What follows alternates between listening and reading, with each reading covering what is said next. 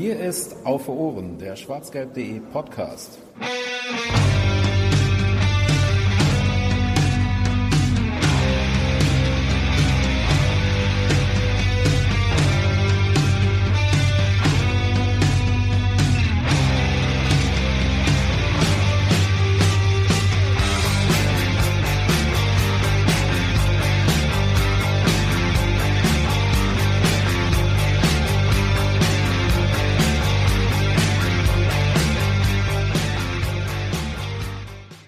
1, 2, 3 mit Peter schon vorbei?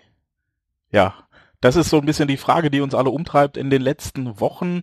Zumindest wird sie medial gestellt und auch das Umfeld wird ein bisschen unruhig beim BVB. Herzlich willkommen zur 38. Ausgabe von Auf Ohren, ähm, dem Podcast von schwarzgelb.de. Ähm, ja, mein Name ist Jens. Ihr kennt mich hoffentlich aus 37, nein 36 der letzten 37 Ausgaben.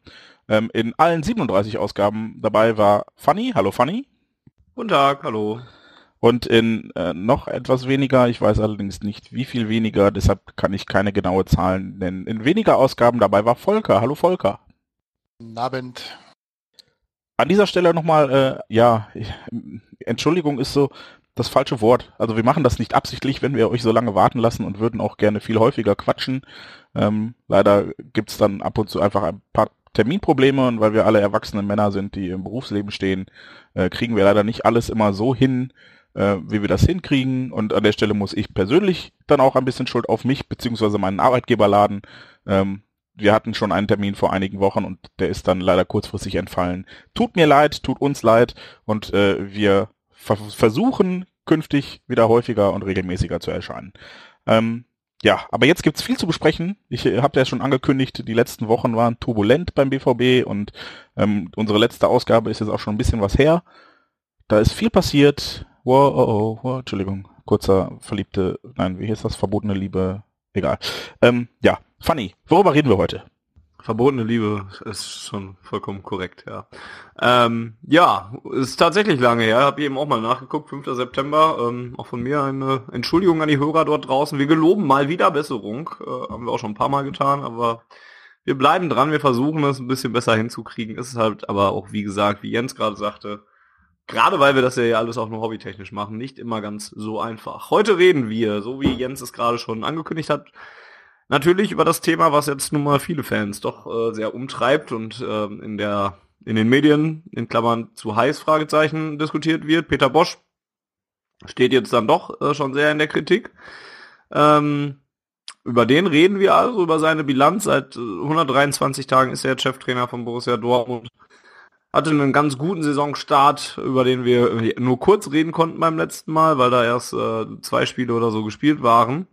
Und ähm, ja, jetzt ist es in den letzten Wochen ein bisschen eingebrochen, ein bisschen schlechter geworden und äh, er ist in der öffentlichen Wahrnehmung deswegen auch schon deutlich gesunken. Ähm, und wir versuchen mal darzustellen, wie wir das sehen und ähm, ob die öffentliche Wahrnehmung damit unserer äh, konform geht. Ähm, ja, und dann reden wir über den zweiten Mann, über den äh, dann diskutiert wird, wenn über Borussia Dortmund dieser Tage gesprochen wird. Das ist Roman Bürki, der auch in der yeah. Kritik Aha, you know who he is, Roman Birki, Roman Birki, Entschuldigung. Der auch in der Kritik steht und ähm, sich den einen oder anderen Patzer mittlerweile ja dann doch äh, geleistet hat, seinen Vertrag aber auch verlängert hat und auch darüber wird zu reden sein. Und dann geht es so ein bisschen um ja, die beiden Pokalwettbewerbe in der Champions League, da ist jetzt morgen noch ein Spiel. Also wir nehmen hier an Halloween, nehmen wir gerade hier die 38. Ausgabe aus. Manche von euch schaffen es vielleicht. Wir werden versuchen, es schnell zu veröffentlichen. Äh, manche werden vielleicht noch vor dem Champions League-Spiel gegen Nicosia diese Ausgabe hören können. Manche vielleicht auch erst danach. Vielleicht hat sich das dann schon erledigt mit dem Thema Champions League. Aber wir reden über die europäischen Wettbewerbe, die noch in greifbarer Nähe sind. Also ein bisschen über Champions League, vielleicht auch über die Europa League. Ähm, mal gucken. Wir reden über den DFB-Pokal, wo ja die Auslosung dann auch am letzten Sonntag mal wieder ein neues Los äh, zutage gefördert hat, gegen wo, das wir noch nie angetreten sind in der jüngeren Pokalvergangenheit. ähm, es geht nämlich schon wieder zum FC Bayern. Und ja, dementsprechend geht's auch natürlich so ein bisschen um die Saisonerwartungen in den drei Wettbewerben und ob die vielleicht ein bisschen angeglichen werden sollten oder müssten. Ja, ich denke, ich, es, wir brauchen keine ganz großen kleinen thematischen Schwerpunkte weil ich glaube, die sportliche Situation, auf die wir uns heute konzentrieren, deswegen gibt es auch keinen extra Amas-Talk äh, noch dazwischen oder noch irgendwelche Transfergerüchte oder sowas, über die man noch reden könnte.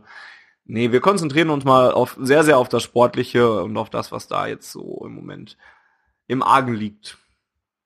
Lustig an der Stelle ist, dass der Punkt in unserem äh, Google-Dokument, das wir haben zur äh, Vorbereitung, und diesmal haben auch alle drei daran mitgewirkt, hey, ähm, Sonst bin ich da immer alleine, das sollten wir mal klarstellen. Ja, genau. Irgendwas stirbt in mir gerade. Das, das ist der letzte, der letzte thematische Punkt, den Fanny gerade ansprach. Saisonerwartung neu justieren, Fragezeichen. Den habe ich einfach von letztem Mal genauso übernommen, denn äh, ja, als wir das letzte Mal gesprochen hatten, ist der BVB mit drei sehr hohen Niederlagen in die Saison äh, Niederlagen, entschuldige, mit drei sehr hohen Siegen in die Saison gestartet. So, also erst ähm, DFB-Pokal sehr souverän, äh, dann äh, in der Bundesliga mit 3 zu 0 in Wolfsburg gewonnen und 2 zu 0 zu Hause gegen Berlin und da haben wir uns ja fast schon gefragt, ob der BVB jetzt doch deutscher Meister wird. Lustig, dass wir jetzt in dieser Auf Aufnahme nochmal die gleiche Frage stellen, nur vielleicht auch in die andere Richtung. Traurig eigentlich. Schade. Naja, ja, also interessant. Wer weiß, wer, wer weiß, was aus der Saison noch wird. Ähm, an der Stelle schon mal die Bitte, sendet uns Feedback äh, gerne auch ausführlich, nur da gilt leider das gleiche wie bei den Aufnahmen. Wir schaffen es nicht immer zeitnah darauf zu reagieren, wenn es eine sehr lange E-Mail ist, mit vielen Punkten, wo besonders bei mir persönlich dann auch immer der Reiz entsteht zu diskutieren, dann wird es halt schwierig, äh, da zeitnah darauf einzugehen, weil bei mir im Privatleben leider zuletzt auch ein bisschen Dinge drunter und drüber liefen.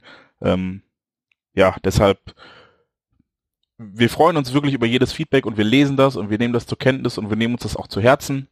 Ähm, keine Sorge, es ist nicht irgendwie verschollen und äh, wenn ihr den Eindruck habt, äh, da kommt keine Reaktion drauf, wir haben es trotzdem zur Kenntnis genommen und wahrgenommen. Ähm, deshalb, wir freuen uns über jedes Lob, wir freuen uns auch über jede Kritik.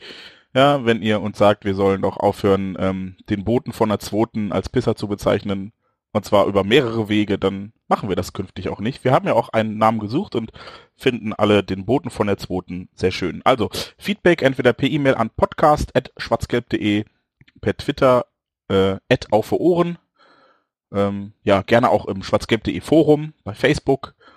Ähm, ja, und was natürlich uns alle besonders freuen würde, ist, wenn ihr uns da, wo ihr uns abonniert habt, sei es iTunes oder vielleicht auch einfach nur ein normaler Podcatcher, eine gute Bewertung da lasst und uns gerne, gerne, gerne all euren Freunden weiterempfehlt. Also wenn ihr Kumpels, Bekannte habt, die BVB-Fans sind und wo ihr denkt, hey, die hören gerne Podcasts, das würde die auch interessieren oder vielleicht auch keine Podcasts hören, aber ihr hört gerne Podcasts, dann erzählt denen doch einfach davon, dass wir ganz coole Sachen über den BVB erzählen oder auch nicht. So, genug Werbung an der Stelle. Reden wir über den Elefanten im Raum und das meint nicht mich, sondern wenigstens einer lacht, danke. Ähm, das meint nicht mich, sondern ähm, Peter Bosch, der äh, ja in den letzten Tagen etwas in der Kritik stand. Heute, also Halloween, ist der 123 Tage Trainer des BVB, zumindest gilt sein Vertrag seit dem 1. Juli. Ähm, und ähm, ich möchte kurz an der Stelle die Gelegenheit nutzen, nochmal ein bisschen zu rekapitulieren, wie sein bisheriges Arbeitszeugnis so aussieht. Es gab einen herausragenden Saisonstart. Also abgesehen von einem äh, sehr knappen, einer sehr knappen Elfmeterschießen-Niederlage gegen den FC Bayern im Supercup, was ja nicht nur von meiner Seite eher als besseres Testspiel betrachtet wird, aber dann doch als Pflichtspiel gilt, ähm, gab es bis zur Länderspielpause vor wenigen Wochen ähm, 19 Punkte aus, also 19 von 21 möglichen Punkten, 21 zu 2 Tore. Der BVB war Tabellenführer und hatte einen äh, respektablen Vorsprung von 5 Punkten. Ähm, blieb dabei in den ersten 5, 6 Spielen insgesamt 515 Minuten ohne Gegentor und äh, hatte nach sieben Spielen den Vereinsrekord für den besten Saisonstart aufgestellt mit 19 Punkten und plus 19 Toren. Ja, und dann ging's bergab, gefühlt. ähm, es gab diese Länderspielpause und seitdem hat der BVB in fünf Spielen nur eins gewinnen können. Dieses Spiel war allerdings beim Drittligisten FC Magdeburg im DFB-Pokal. Sonst gab es eine Niederlage zu Hause gegen Leipzig, die erste seit, ich glaube, 42 Spielen. Ähm, zwei Unentschieden und äh, zwei Auswärtsunentschieden, genau. und nochmal eine Auswärtsniederlage. Und all das begleitet nicht nur durch äh, Ergebnisse, die nicht mehr stimmen, sondern auch eine Spielweise, die mittlerweile nicht mehr der entspricht, die wir vor der Länderspielpause gesehen haben und die vielleicht auch gegen den FCA, ähm, also in Augsburg vor der Länderspielpause schon so ein bisschen Sand im Getriebe hatte. Ja, das ist so das Arbeitszeugnis. In der Champions League sieht es leider so aus, ähm, dass der BVB da relativ schlecht gestartet ist, hat bisher kein Spiel gewinnen können. Das ändert sich, hat sich vielleicht mittlerweile geändert, wenn ihr das hier hört, denn wir zeichnen vor dem Heimspiel gegen Nicosia auf. Ähm, als er zweimal mit 1 zu 3 verloren und ein unerwartetes Unentschieden in Nicosia mit 1 zu 1 abgeliefert. Im DFB-Pokal, ja, wie gesagt, gut vertreten, dann auch in Magdeburg sehr überzeugend gewonnen, wie ich fand. Allerdings in der nächsten Runde auswärts beim FC Bayern München gefordert. Ja, und was machen wir jetzt aus diesem Fazit, das dann doch sehr zweigeteilt klingt? Volker, du hast noch gar nichts gesagt, außer gelacht über meinen schlechten Elefantenwitz. Damit bin ich ja schon mal äh, häufiger in Erscheinung getreten als Funny, glaube ich, oder? Er hat schon die Themen vorgelesen. Oh, Hut ab.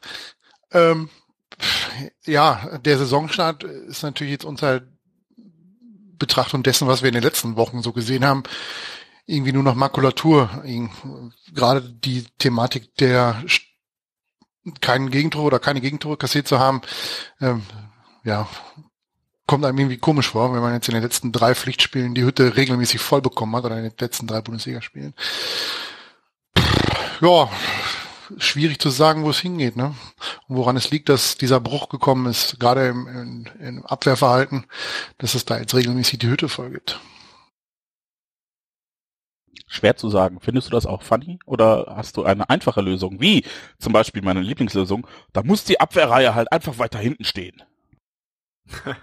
ja, oder da muss halt Peter Bosch halt einfach reagieren äh, oder sowas. Das ist dann auch ganz gut da, daher gesagt. Ähm, ja, und ruhig sagen, von wem es kommt. Ne, das habe ich auch mehrmals ja schon gelesen oder gehört, ja auch von, von irgendwelchen Medienheinis oder sowas. Ähm, du kannst das dann ja sogar noch fundiert ja auch weiter tun und kannst das ja auch gleich noch tun. Ähm, ja, meine einfache Lösung, und dabei male ich auch wieder Anführungszeichen in, in den Raum, wäre eigentlich so ein bisschen keep calm und, äh, und, und trust Bosch oder oder oder give him give him more time oder halt abwarten und Tee trinken vielleicht auch mal. Also es ist sehr überhitzt das Ganze, finde ich jetzt. Ja. Es wird hier, nachdem wir natürlich nach einem fantastischen Saisonstart ähm, Pippi Langstrumpf gesungen haben und vielleicht gedacht haben, ja, vielleicht können wir ja jetzt die Bayern doch mal äh, ärgern, weil es bei denen auch nicht so rund lief und die Carlo Ancelotti ja mittlerweile auch rausgeschmissen haben.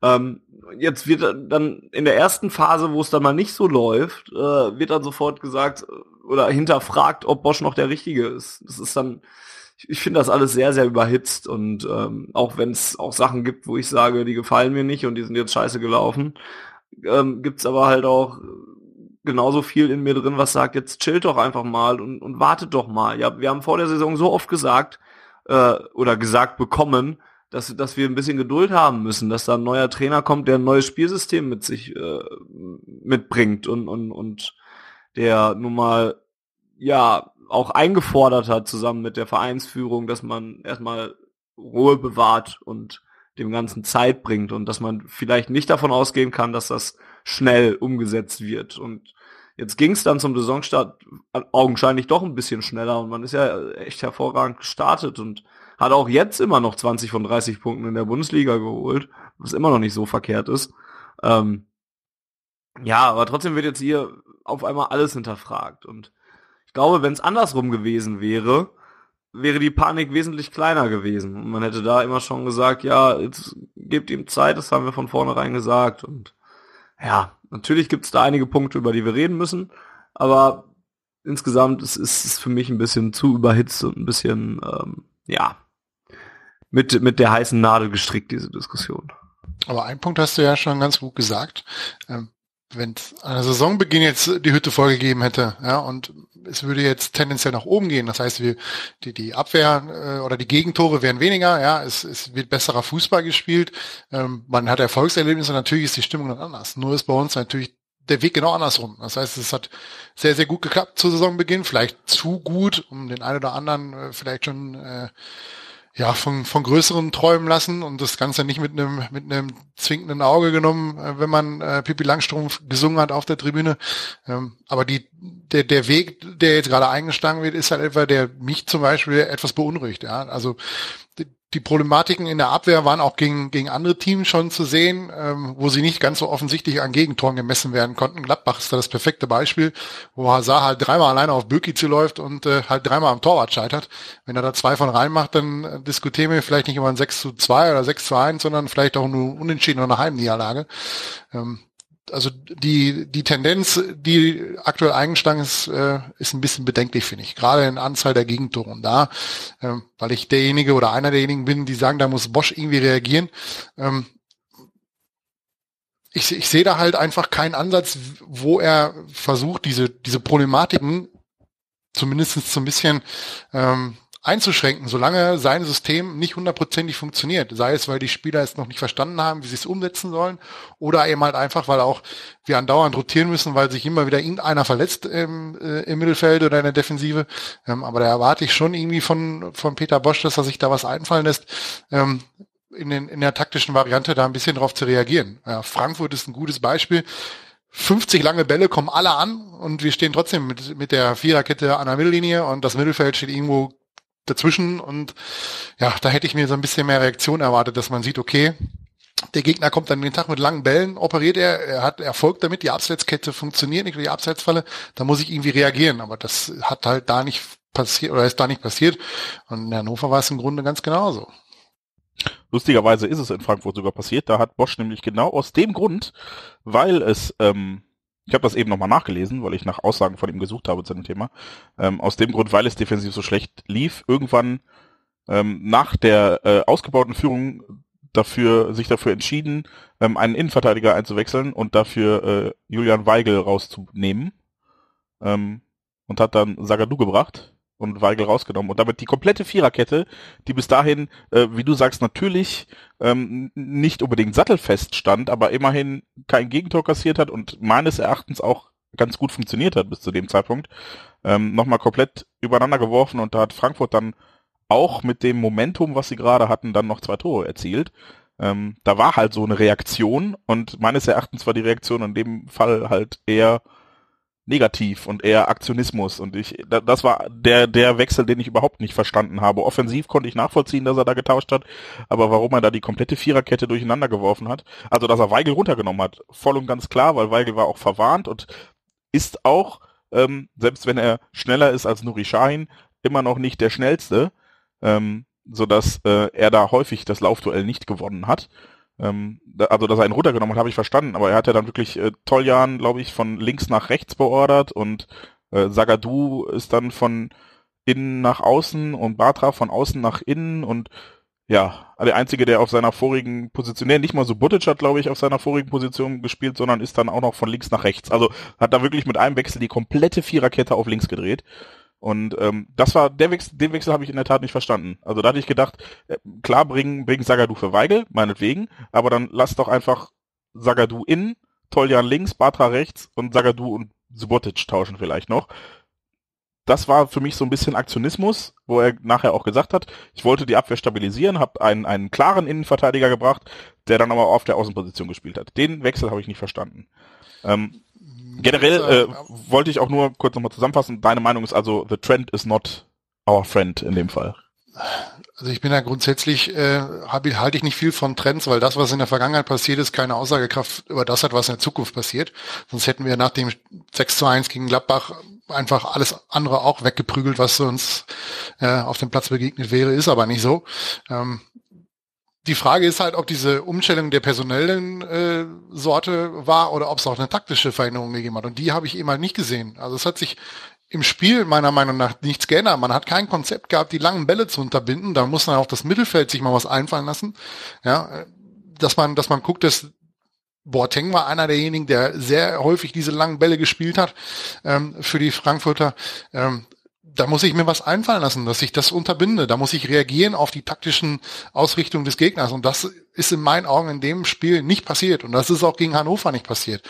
Ja, dass, dass halt versucht wird, okay, nach 20 Minuten stellst du fest, so ist die Herangehensweise des, des Gegners, dann stelle ich was um. Entweder stelle ich personell um oder ich stelle taktisch um. Und äh, in dem Fall hat er sich dafür entschieden, die ganze Viererkette nach dem 2-0 über den Haufen zu werfen.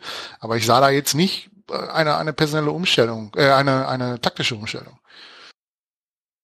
Die langen Bälle gab's weiter. Die langen Bälle führen zum Elfmeter und zum 2 zu 2. Ja gut, aber Bosch ist ja nicht dafür verantwortlich, dass Frankfurt die Taktik umstellt, sondern wenn Frankfurt, nee, Frankfurt glaubt, hat die Taktik ja nicht umgestellt. Die haben 90 Minuten lang mit langen Bällen operiert. Uns ist dazu nur kein Gegenmittel eingefallen. Es ist ja jetzt auch nicht so, dass die Frankfurter Form 2-0 von uns nicht auch schon Chancen hatten, den Ausgleich zu schießen. Also Böki musste da ja drei, vier Mal, wenn ich es richtig im Kopf hatte, da zum Teil mit, mit äh, höchstem Einsatz und körperlichem Einsatz die, die Gegentore verhindern in der ersten Halbzeit. Fadi, du bist schon wieder so still. Bevor Volker und ich uns jetzt gleich die Köpfe einschlagen. Ja, ich versuche drüber nachzudenken halt einfach. Ne? Also ja, das ist ja auch was, was, was ihm, was Peter Bosch immer wieder vorgeworfen wird, dass es keinen Plan B gibt. Ne? Das ist, geht ja auch in den Medien, geht das ja auch äh, durch, durch, durch alle Artikel, egal ob das jetzt in der Welt ist oder im Kicker oder sonst was dann oder beim Doppelpass. Dem ne? hat er übrigens heute in der Champions League Pressekonferenz vor dem Heimspiel gegen Nicosia nochmal entschieden widersprochen und gesagt, wir haben einen Plan B. Es ändert nichts daran, dass wir Plan A besser umsetzen müssen. Aber er hat nicht weiter spezifiziert, was Plan B ist. Ich habe die Pressekonferenz nicht gesehen. Okay. Äh, in, den, in den Zitaten, die ich gelesen habe, hat er, ist er nicht drauf eingegangen. Nein. Hat er natürlich logischerweise nicht, weil welcher Trainer verrät schon das taktische Konzept. das ist ja. sehr richtig, ja. Aber ähm, wenn ich, wenn ich, wenn ich eins habe, ja, und ich habe eine Idee, wie ich, wie ich taktisch anders reagieren kann, dann mach es doch bitte. Wenn ich merke, dass Teil A wieder nicht funktioniert. Ja, aus welchen Gründen noch immer, weil das Mittelfeld die Bälle nicht unterbindet, weil sie nicht nah genug an den ballführenden Spielern stehen, weil die Umschaltbewegung nicht passt, das Pressing nicht funktioniert. Ja, dann kann ich natürlich die Leute rausnehmen, die das nicht umsetzen. Nur wenn es natürlich mehr als drei Leute sind, die das nicht umsetzen, dann habe ich schon ein Problem. Dann muss ich es über die taktische Schiene versuchen. Das kann natürlich auch in die Buchse gehen, ähm, aber ich habe es dann zumindest versucht. Und dieses, diese taktische Änderung, diese, diesen Versuch, es mal zu ändern, den vermisse ich einfach aktuell. Da wünsche ich mir einfach, dass wenn, wenn es nicht läuft, und wir werden es gegen Bayern vermutlich wieder erleben, weil das ein Gegner ist, der einfach weiß, wie er offensiv zu spielen hat, ähm, und vielleicht oder wahrscheinlich auch weiß, wie er unsere Schwachstellen auszunutzen hat, dass wir uns da taktisch was anderes überlegen oder darauf reagieren. Also was, was, was Problem, was ich damit immer habe, weil dann ja auch immer wieder gesagt wird, ähm, Bosch ist stur und, und Bosch kann nur sein 4-3-3 und Bosch will das durchdrücken, egal was da kommt und so. Das ist dann ja immer das, was dann da rein interpretiert wird und, und was daraus gemacht wird und werden sofort negative Eigenschaften dann daraus gemacht oder so. Ich frage mich immer so direkt, auch genauso ist es, wenn, wenn dann geschrieben wird, Bosch muss reagieren und, und nicht genau spezifiziert wird, was denn nun die Reaktion sein muss. Dann frage ich mich immer, Erstens, woher weiß derjenige, der das behauptet, schreibt, äh, von sich gibt oder sowas? Wer, wo, woher weiß dieserjenige, dass Bosch nicht reagieren will oder es nicht tut oder sowas? Und dass da intern irgendwelche Reaktionen ausbleiben oder sowas. Ne? Also ich finde das ganz, ganz schwierig, insgesamt überhaupt zu beurteilen, ähm, wie Peter Bosch arbeitet und, und was hinter den Kulissen läuft. Ne? Klar, vor den Kulissen stellen die sich hin und sagen, wenn, wenn ein Marcel Schmelzer nach dem Spiel gegen Hannover gefragt wird, ob es ein Problem des Systems ist, äh, stellt er sich natürlich dahin und sagt, nee, ist es nicht, Gott sei Dank. Wenn, was wäre denn los, wenn Marcel Schmelzer sich hinstellen würde nach dem Spiel und sagen würde, ja, das Problem ist, dass wir das 4-3-3 immer noch nicht verstanden haben oder das noch nicht umsetzen können oder dass es das falsche System für uns ist oder sowas, ne? Ähm, dann wäre ja noch viel mehr los. Wichtig ist, dass intern und hinter den Kulissen und dementsprechend auch leider, ähm, ohne dass wir es sehen können, das wäre das Schlimmste, wenn da halt nicht drauf reagiert worden wäre. Das Problem ist, das sehen wir nicht unmittelbar. Und auch in manchen Spielen wird man das auch nicht unmittelbar sehen können. Beim, beim Spiel gegen Rasenball hat man, hat man sehr deutlich zur zweiten Halbzeit eine, eine Änderung gesehen, weil da die Formation umgestellt wurde, weil der BVB ganz anders in diese zweite Halbzeit rangegangen wurde, weil die erste nicht funktioniert hat. Da war es sehr, sehr offensichtlich. Da konnte man nachher sagen, ja, okay, das war eine sehr klare Reaktion darauf. Da wurde umgestellt. Da wurde auch übrigens vom Plan A abgewichen und Plan B reingebracht. Und der hat es, hat es besser gemacht, auch wenn wir das Spiel am Ende verloren haben. Und, und das wird dann nicht beleuchtet wieder, wenn es dann wieder heißt, Bosch hat nur Plan A und, und nur sein System und er ist stur und möchte es nicht durchdrücken. Ähm, mir ist vollkommen klar, dass, dass ich selber gerade keine Argumente auf meiner Seite habe oder so, aber ich möchte es halt zumindest mit, mit in diese, mit, mit in, die, in den Gedanken reinbringen, dann überhaupt doch mal zu sagen, ja, aber wer sagt mir denn, dass Bosch nicht was macht, dass er im Training nicht daran arbeitet? Manche, manche Reaktionen brauchen halt auch einfach Zeit. Also wenn ich, wenn ich in Frankfurt merke, da ist das und das jetzt schief gelaufen, dann ist es vielleicht auch so, dass ich gegen Hannover nicht davon ausgehen kann, dass das jetzt alles sofort hundertprozentig besser läuft oder anders läuft. Dann kann man ja, äh, mir geht's darum, diese, diese Schlussfolgerung, das sind immer noch die gleichen Probleme wie in der letzten Woche oder sowas. Ja, aber das heißt doch nicht, dass in der Woche da nicht dran gearbeitet wurde. Noch dazu in so englischen Wochen, wo es ja auch eh schwierig ist, an, an solchen Sachen zu arbeiten. Ich finde, das ist im Moment noch sehr, sehr schwierig. Man, man wirft Peter Bosch viele Sachen vor, wenn man so durch soziale Medien geht. Aber weder ich sage das auch klar. Ich kann da auch nicht sagen, dass daran gearbeitet wird. Aber auch die Gegenseite kann mir sagen, dass da irgendwas nicht gesehen wird, nicht erkannt wird oder dass da nicht drauf reagiert wird. Alles, was wir sehen können, ist halt, ja, es sind immer noch, es waren jetzt mehrere äh, Misserfolge dabei. Aber es ist, und, und das gehört dann eben auch dazu, es ist auch nicht alles schlecht. Es ist lange nicht alles gut. Und deswegen bin ich selber noch in, in einem ganz schwierigen äh, Teil, dass ich mir selber gar keine richtige Meinung bilden kann, ob ich jetzt mega überzeugt von Peter Bosch bin, eher nicht, oder ob ich jetzt irgendwie ein großer Gegner bin oder so. Die Wahrheit wird wohl irgendwo in der Mitte liegen. Und das, mein Problem ist halt, dass ich nicht so genau einsehen kann, was da jetzt passiert und wie es hinter den Kulissen läuft. Ähm, aber das kann halt, können halt auch sehr wenige Menschen nur. Aber das ist mein Zwiespalt, den ich im Moment habe für mich stellt sich an der Stelle in der Tat auch einfach, äh, es gibt so eine kleine Entweder-Oder-Frage, die sich mir stellt. Ähm, also es gibt zwei Möglichkeiten, ähm, was, was meines Erachtens die Gründe dafür sind, dass das nicht so funktioniert. Entweder das System, was Peter Bosch vorgibt, ist Kacke. Das kann durchaus sein, das will ich gar nicht an der Stelle ähm, irgendwie ins Reich der Fabeln verweisen. Vielleicht ist das einfach zu eindimensional und vielleicht äh, müsste er das anpassen. Oder aber ähm, das, was er vorhat, ist okay, ist gut, wie auch immer, der Verein glaubt dran, aber die Spieler kriegen die PS nicht auf die Straße. Ja, wir, wir haben ja jetzt öfter davon geredet, dass äh, das Mittelfeld dann so ein bisschen der Knackpunkt war und ähm, ich habe das nach dem Hannover-Spiel auch bei Twitter nochmal geschrieben, ich hatte in den letzten Wochen häufiger so ein bisschen das Gefühl, wir spielen mit sieben Mann und nicht mit elf. Ja, also davon ab, dass Aubameyang äh, ich, ja, gefühlt gar nicht mehr am Spiel teilnimmt. Zu, zu Beginn der Saison hat er noch sehr, sehr regelmäßig getroffen und da hat man ihn auch gesehen und wahrgenommen. Äh, man hat aber schon gemerkt, dass er im Gegensatz zum letzten Jahr, wo er mit Dembele einfach einen, einen kongenialen Partner hatte ähm, und, und die beiden Zweifel auch mal alleine in die Offensive stellten, dass er nicht mehr so eingebunden ist, aber er hat halt immer noch getroffen und mittlerweile trifft er auch nicht mehr, ähm, was jetzt nicht zwingend dazu führt, dass der BVB keine Tore schießt. Ja, wir haben äh, in Frankfurt zwei gemacht, wir haben in Hannover zwei gemacht, wir haben gegen, gegen Rabat zwei gemacht, wir haben in Magdeburg fünf gemacht, also es ist nicht so, dass wir keine Tore schießen. Ne? Also da, daran hakt's nicht, da haben wir genug Leute, die das die das übernehmen für Aubameyang, aber und, Aubameyang... Und, und das ist doch auch eigentlich, also Entschuldigung, darfst du sofort gerne weitermachen, und das ist doch auch eigentlich ein Punkt, woraus ich ableiten kann, dass dieses System nicht komplett scheiße ist, weil, und, und auch da ist man ja auch beim Saisonstart, da hat man ja Gegner komplett über, also auch mit Defensivproblemen wie gegen Gladbach haben wir angesprochen, aber man hat Gegner komplett überrannt und da, da war das fantastischer Kombinationsfußball, da, da war das entfesselt alles nach vorne. Und da hat man doch auch gesehen, oh, ein 4-3-3 in der Form kann aber auch in Dortmund funktionieren. Deswegen finde ich es halt auch absurd zu sagen, dass das System komplett einfach nicht funktionieren kann.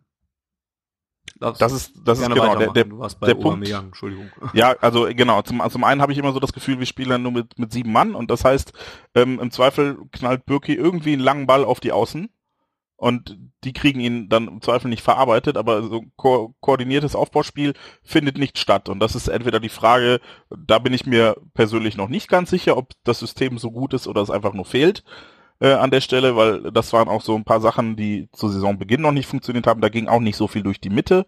Ähm, das ist schon ein sehr flügellastiges Spiel. Tobias Escher hat das heute in der Welt nochmal ganz gut erklärt, wie das System funktionieren sollte äh, und dass es nicht funktioniert aktuell. Ähm, Das heißt aber nach wie vor nicht, dass es ein gutes oder schlechtes System ist. Die Bewertung traue ich mir nicht zu. Ähm, so, genau. Das ist per se, also dass wir natürlich auch Qualität im Kader haben und dass es auch funktionieren kann, haben wir halt gesehen. Ähm, die Frage ist nur, die sich mir stellt, ist, warum es jetzt nicht mehr funktioniert. Und das kann daran liegen, dass der Gegner oder die Gegner relativ schnell verstanden haben, wie sie es umspielen. Dann wäre das System in der Tat nicht mehr so gut. Kann aber auch daran liegen, dass unsere Spieler aus irgendeinem Grund und den kann ich in der Form nicht benennen. Denn das wäre dann leider eine einfache Lösung, die dann hoffentlich auch jemand anderem schon aufgefallen wäre. Ähm, das nicht mehr so umsetzen können oder wollen. Also ich, ich, wenn ich mich an das Pressing erinnere, dass wir ähm, zu Saisonbeginn gespielt haben, ja, wie wir das erste Saisontor, das wir im Supercup gesch geschossen haben, war äh, eine Pressing-Situation gegen die Bayern. Das ist weg. Also unser, unser Mittelfeld hat ja, nimmt ja gefühlt gar nicht mehr am Spiel teil. Da ist kein, kein Zugriff auf die, auf die Mittelfeldspieler des Gegners. Da äh, ist auch keine Teilnahme am Kombinationsspiel. Natürlich äh, haben, haben Götze und Castro und Kagawa immer noch Spielanteile und auch viel Ballbesitz. Das will ich gar nicht leugnen, aber ähm, so ein richtig koordinierter Aufbau hinten raus findet nicht statt. Es sind oft lange Bälle auf die Flügel, die dann irgendwie entweder zurückgespielt werden oder dann doch halb in die Mitte und dann wieder raus. Ähm, das funktioniert nicht so, wie das funktionieren soll, nehme ich an. Und ähm, ja, an der Stelle frage ich mich halt einfach, warum. Sind dann unsere Spieler nicht dazu in der Lage? Fehlt da körperliche oder geistige Frische? Ich weiß es nicht glaube, es ist auch mal wieder so ein Konglomerat an, an Sachen. Ne? Also es, aktuell wird sich und wird sich wieder der ein Punkt rausgepickt und auf dem wird rumgehackt. Aber ähm, es kommen halt mehrere Sachen zusammen. Pierre-Emerick Aubameyang, hast du vollkommen recht. Der war, in, auch wenn er jetzt schon wie viele Saisontore gemacht hat, zehn oder elf. Ähm, ich hatte in dieser Saison bislang, seit solange sie läuft, seit zwei drei Monaten oder was, hatte ich nie den Eindruck, dass ich einen Pierre-Emerick Aubameyang sehe, der sich gerade in einer guten Form befindet. Nicht im Sinne von Fitness oder sowas, aber im Sinne von, ja, eben hat gerade einen Lauf oder sowas. Der hat zwar seine Tore gemacht, aber der hat auch Chancen versiebt, auch in seinen guten Spielen und alles. Und, und, und der, der hängt da vorne drin, hat seine Chancen, hat seine Aktionen, macht seine Tore auch, aber ich kann nicht sagen, dass der in dieser, dass, dass der eine gute Saison spielt zum Beispiel oder dass er einen guten Saisonstart hatte oder was weiß ich. Und ich hatte immer, habe immer so das Gefühl, nee, das ist nicht der Aubameyang, den ich kenne, den ich in den letzten Jahren gesehen habe und und äh, der wirklich in Form ist. Das ist ein Punkt und wenn man nur einen Stürmer dort vorne drin hat, ähm, so, so fantastisch äh, Alexander Isak in äh, Mag Magdeburg gespielt hat und so gut er da aufgetreten ist, ähm, ist Pierre-Emerick Pierre Aubameyang der einzige Stürmer, den wir da vorne drin haben, ohne eine große Alternative dazu haben. Ähm, und, und dieser Stürmer äh, erlaubt sich für eine längere Zeit einfach auch mal eine Auszeit. Dann ist es schon mal ein, ein großer Punkt. Dann hast du den zweiten großen Punkt, dass immer noch verdammt viele Spieler verletzt waren oder immer noch verletzt sind. Wie, ich habe jetzt leider nicht es geschafft, es nachzugucken, mit wie vielen verschiedenen Viererketten wir schon angetreten sind. Es sind eine Menge. Ich glaube, ich habe das im Netz äh, vor vom Spiel gegen Hannover oder vom Spiel in Frankfurt oder sowas habe ich das gelesen. Dass, dass, dass es da ganz viele verschiedene äh, Konstellationen schon in der Viererkette gab, hinten in der Abwehr wieder umgestellt wurde, weil irgendwer verletzt war. Das jetzt ist so ein, so ein äh, Rafael Guerrero auf einmal wieder dabei oder Ne? Oder jetzt hat man wieder Sokrates und Batra wieder zur Verfügung. Und Jeremy Toljan, der auch keinen guten Saisonstart hatte und, und nicht so gut da reingekommen ist, wie man sich das gewünscht hat. Ein Sagadu, der auf anderen Positionen spielen musste. Allerdings auch erstmal gesperrt ist. Und jetzt auch gesperrt ist, genau. Ähm, ist, ist das zweite, was dann dazu kommt. Dann hast du als drittes dann natürlich dieses fehlende Pressing. Das ist auch sehr auf, was, was du gerade schon angesprochen hast, Jens, dieses, was am Anfang der Saison noch sehr stark vorhanden war, jetzt aus irgendeinem Grunde aber deutlich zurückgegangen ist. Ähm, viertens hast du sicherlich auch, dass jetzt die englischen Wochen im Laufe der Saison halt auch einfach zugenommen haben und ein bisschen größerer Substanzverlust damit verbunden ist. Und dieser vierte Punkt verträgt sich dann schon wieder nicht so gut mit dem, äh, mit dem zweiten Punkt, was glaube ich, mit den vielen verschiedenen Abwehrkonstellationen und so weiter. Und ja, und dann hast du dann noch eine unruhige Situation um, um, um den Verein, die dann so langsam da reinkommt und dann entwickelst du dich vielleicht auch in eine Negativspirale rein. Ne? Und das sind jetzt vier, fünf Sachen oder so, die einzeln schon scheiße sind und wenn sie dann alle auf einmal aber gerade zutreffen, dann kann das auch mal so ein Grund sein dafür, warum es vielleicht jetzt gerade mal nicht so gut läuft. Und stattdessen wird sich aber hier nur Peter Bosch und nur das System rausgepickt und gesagt, ist das denn eigentlich das Richtige? Und nicht darauf geguckt, was für andere Möglichkeiten gibt es denn eigentlich. Nochmal, nicht, ich sage nicht, dass das System äh, bomben, bombensicher ist und, und dass das ohne frei von jeglicher Kritik ist, aber es gibt da auch noch andere Sachen, über die man nachdenken könnte zumindest. Ich wollte gerade noch einwerfen, ähm, kann ich aber auch jetzt noch tun.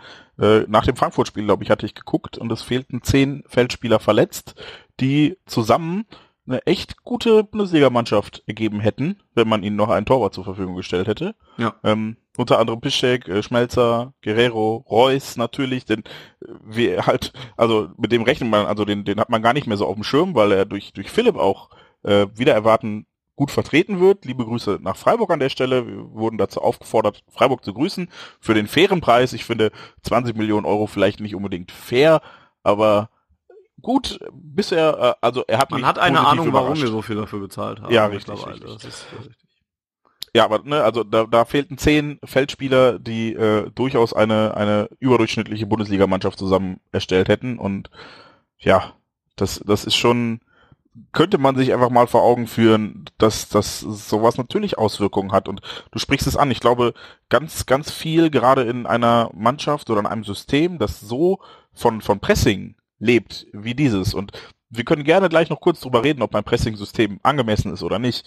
Ähm, da ist, glaube ich, relativ wichtig, dass Dinge automatisch funktionieren, dass du intuitiv weißt, okay, wenn der sich so bewegt, muss ich mich so bewegen, um die Räume zuzustellen, um den Passweg zuzustellen, um Deckungsschatten aufzubauen und so weiter. Und ich glaube, dass das in der Tat, so, so häufig man dieses Wort Automatismen hört und so oft man darüber redet, Moment, ey, ne, also die sollten eigentlich wissen, wie bla bla bla. Ich glaube schon, dass, dass das hilft, wenn man halt einfach mal drei, vier Spieler am Stück mit der gleichen Formation macht oder mit den gleichen Spielern was halt aus unterschiedlichen Gründen nicht geht. Das eine ist Belastungssteuerung und gerne auch Anpassungen und das andere ist einfach Verletzungen oder Sperren oder wie auch immer. Also ähm, wir haben ja auch jetzt mit den zwei roten Karten sogar schon, glaube ich, zum ersten Mal seit boah, zehn Jahren zwei rote Karten. Ich, also ich weiß nicht, ich kann mich ewig nicht dran erinnern, dass wir zwei rote Karten, glattrote Karten in einer Saison hatten. Ja, ich hatte es jetzt auch letztens erst gelesen oder sowas. Das war, war schon sehr, sehr lange her, ja. Und ja, und noch dazu hast du dann ja sogar jetzt auch mittlerweile viele Umstellungen, die du da noch im Mittelfeld hattest, gerade so im zentralen Mittelfeld. Ne? Dann kam Julian Weigel, der am Anfang der Saison noch gar keine Rolle gespielt hat, weil er verletzt war, äh, kam dann irgendwann zurück und wurde natürlich auch in die Mannschaft eingebaut. Dann ist ein Nuri Schein mal auf die Bank gegangen und dann war mal ein Gonzalo Castro drin und sowas. Das muss alles sein, gerade in diesen englischen Wochen äh, und, und in so, so Spielen, äh, wo es, wo wo eben gewechselt werden muss, um die Belastung zu steuern. Aber das wirkt sich doch natürlich auch aus. Gerade auch so Sachen wie Abstände, wo ja dann viel drüber geredet wird, dass der Abstand zwischen der Viererkette und, der, und dem Mittelfeld zu groß ist oder so. Das, ja, aber auch das kann, kann eben, wie du schon sagtest, gerade eben daran liegen, dass, dass da eben auch mal andere Leute spielen. Und bis eine, da sind wir wieder bei dem Punkt, den ich ganz am Anfang hatte, bis eine ganze Mannschaft das so sehr verinnerlicht hat, dass dann da auch mal zwei, drei Spieler ver verändert werden können ohne Probleme, dann da ist der Weg wahrscheinlich noch ein bisschen länger, als er es am Anfang der Saison war oder als er es jetzt mittendrin ist oder so. Das dauert nun mal seine Zeit. Und ja, das muss man einfach, finde ich, dabei berücksichtigen. Volker darf gerne mal wieder äh, dazu Stellung nehmen, weil es sind ja jetzt auch ein paar Punkte, äh, die angesprochen wurden, seitdem du das letzte Mal was gesagt hast. Ich habe erstmal schön gelauscht. Ähm, ja, zu, zu, zu Ober, ähm, ich sag mal so, er sieht auf dem Feld irgendwie ein bisschen gelangweilt aus. Aber es ist halt auch Meckern auf hohem Niveau, ne? Zehn Bundesligaspiele, zehn Tore. Ähm, Jein, find, find, also ich, ich finde, dahingehend war, entschuldige, wenn ich dir da ins Wort falle, ähm, fand ich Alex Isaac in Magdeburg echt eine, eine erfrischende Erscheinung, weil ich das Gefühl hatte, der spielt viel mehr mit als Aubameyang. Es geht gar nicht um die Torausbeute, die bei Aubameyang immer noch herausragend ist und immer noch überdurchschnittlich, sondern einfach, ich habe das Gefühl, der, der nimmt nicht teil. Der schießt dann vielleicht auch immer noch mal seine Tore und wird noch mal richtig in den Raum geschickt, macht noch ein Elfmeter-Tor oder sowas, aber ich, ich finde, hat doch ein Elfmeter-Tor gemacht, oder? Ja, aber ja. trotzdem habe ich jedes Mal Angst, wenn er da wieder steht. Das ist richtig.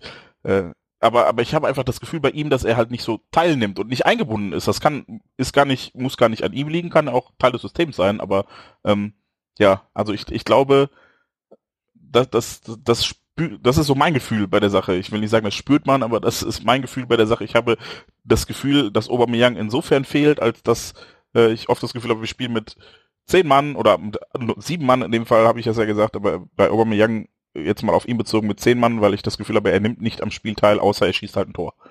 Was immer noch gut ist, ja, also die Bayern haben mit Roy Mackay auch zwei Titel geholt oder, oder ein Double oder sowas. Ähm, aber ich, ich glaube, das ist in einem System, wie wir es aktuell spielen, nicht, nicht ideal. Und da fällt er halt insofern aus quasi und äh, reduziert unsere Mannschaftsstärke um einen Mann. Und da fand ich Alex Isaac, ähm, ich hätte ihn auch gerne in Hannover noch gesehen, weil Aubameyang ja eh schon angeschlagen war vorher und dann hätte ich gedacht, okay, bevor man den jetzt kurz kurz vor knapp noch reinschmeißt, hätte man auch Alex Isaac noch mal eine Chance geben können. Den fand ich nämlich erfrischend, weil ich bei ihm immer das Gefühl hatte, er nimmt mehr teil als Aubameyang. Entschuldige, jetzt äh, darfst du gerne weitermachen. Aber gut, der, der Gegner war halt auch kein Drittligist. Ne? Also es ist halt immer schwierig. Ich frage mich halt auch manchmal, ob, ob das Spielsystem vielleicht nicht das Ideale ist für einen Stürmer wie, wie Ober. Und ob er halt auch nicht, ob es auch nicht vielleicht auch an seinen Mitspielern liegt, die ihn nicht unbedingt so in Szene setzen, wie es äh, denn äh, für ihn am besten ist. Ich meine, wenn er allein aufs Tor zuläuft und schiebt das Ding daneben, dann ist das sein Problem. Nur wenn er natürlich irgendwie so 30, 40 Minuten im Offensivspiel so völlig in der, in der Luft hängt, ja, ist halt die Frage, ob es dann nicht auch an den Mitspielern liegt, die ihn dann nicht so richtig in, in seine Stärken ausnutzen können. Ne, wie, wie es halt Dembele zum Beispiel machen konnte. Das ist halt die Frage, die ich mir dann bei solchen Sachen auch immer stelle. Aber ganz grundsätzlich gebe ich dir recht.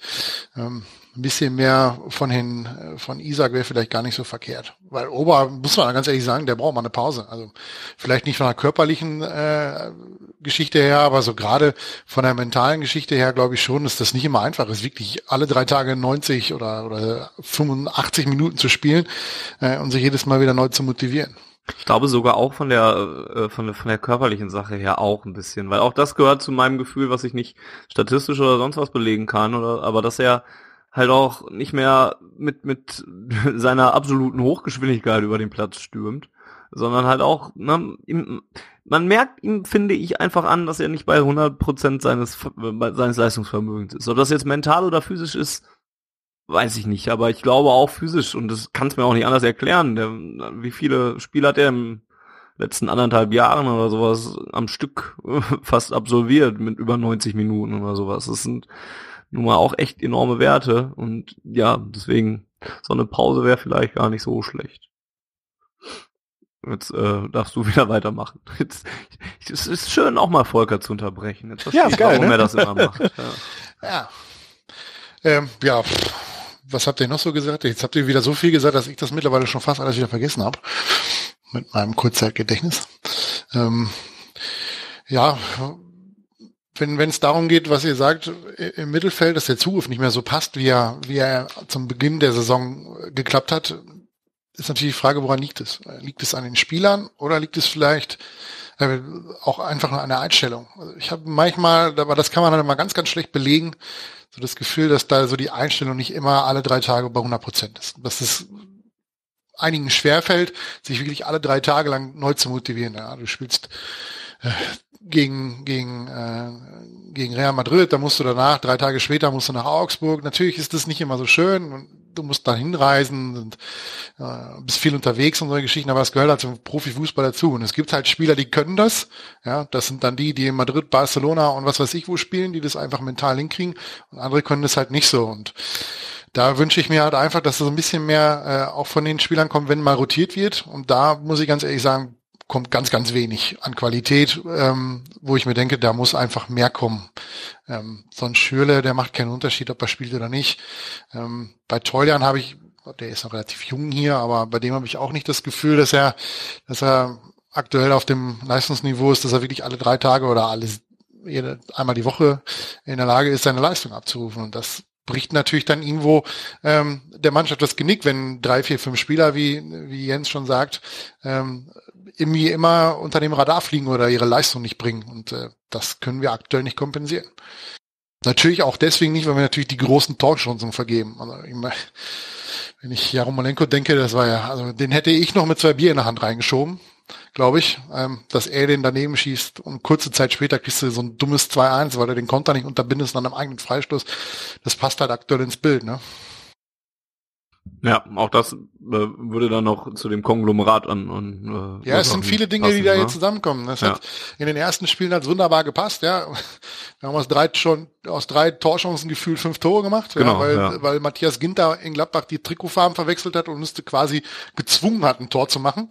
Ja, und äh, Birki hat einige Dinger gehalten, das macht er jetzt zwar auch noch, aber es fliegen halt auch einige vorbei und aufgrund der, der Elfmeter-Thematik, ja, in Hannover ist es nicht unbedingt sein Fehler, aber ich sage, Nicosia, das Ding geht zu 100 Prozent auf seine Kappe, da brauchen wir nicht drüber diskutieren. Ja, klar, und er sieht halt dann noch seit Augsburg so ab und zu mal ein bisschen unglücklich aus. Ich glaube, Augsburg war auch ein war ein Elfmeter? Nee, Nee, es war unser Elfmeter. Lass, lass uns da doch äh, gleich über Roman Bürki nochmal gesondert Ja, mir geht's, äh, um das noch eben abzuschließen, das sind halt viele Dinge, die am Anfang ganz gut geklappt haben. Jetzt kippt natürlich auch so Dinge, die du nicht wirklich beeinflussen kannst, kippen jetzt aktuell halt auch dann auf die falsche Seite. Ne? Hast du Scheiße am Fuß, hast du Scheiße am Fuß, sagt man ja immer so schön.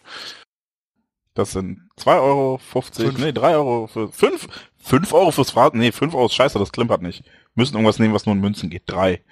Wir haben aber kein Phrasenschwein, schade.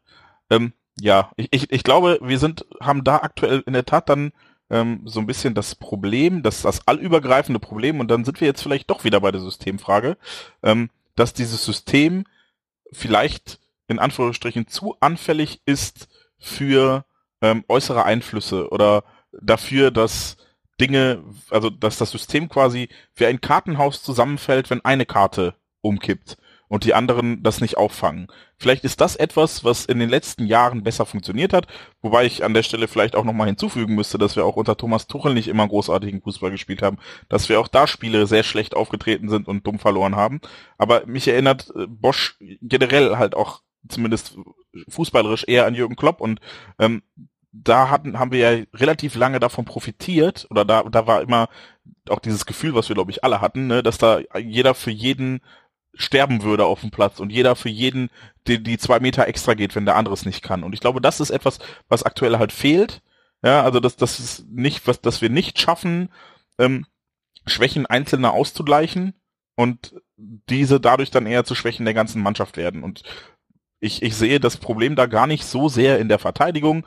Natürlich äh, sieht scheiße aus, wenn, wenn Sokrates und äh, Sagadu jetzt zwei rote Karten bekommen haben, aber die sind in der Regel eher die ärmste Sau auf dem Platz, wenn da mit, mit Schnittstellenpass um Schnittstellenpass die Leute an denen vorbeirennen. Ähm, die verteidigen ja mehr, mehr mit dem Rücken oder nee, mehr mit dem Gesicht zum Tor als mit dem Rücken zum Tor. Das ist halt nicht so die Idealvorstellung.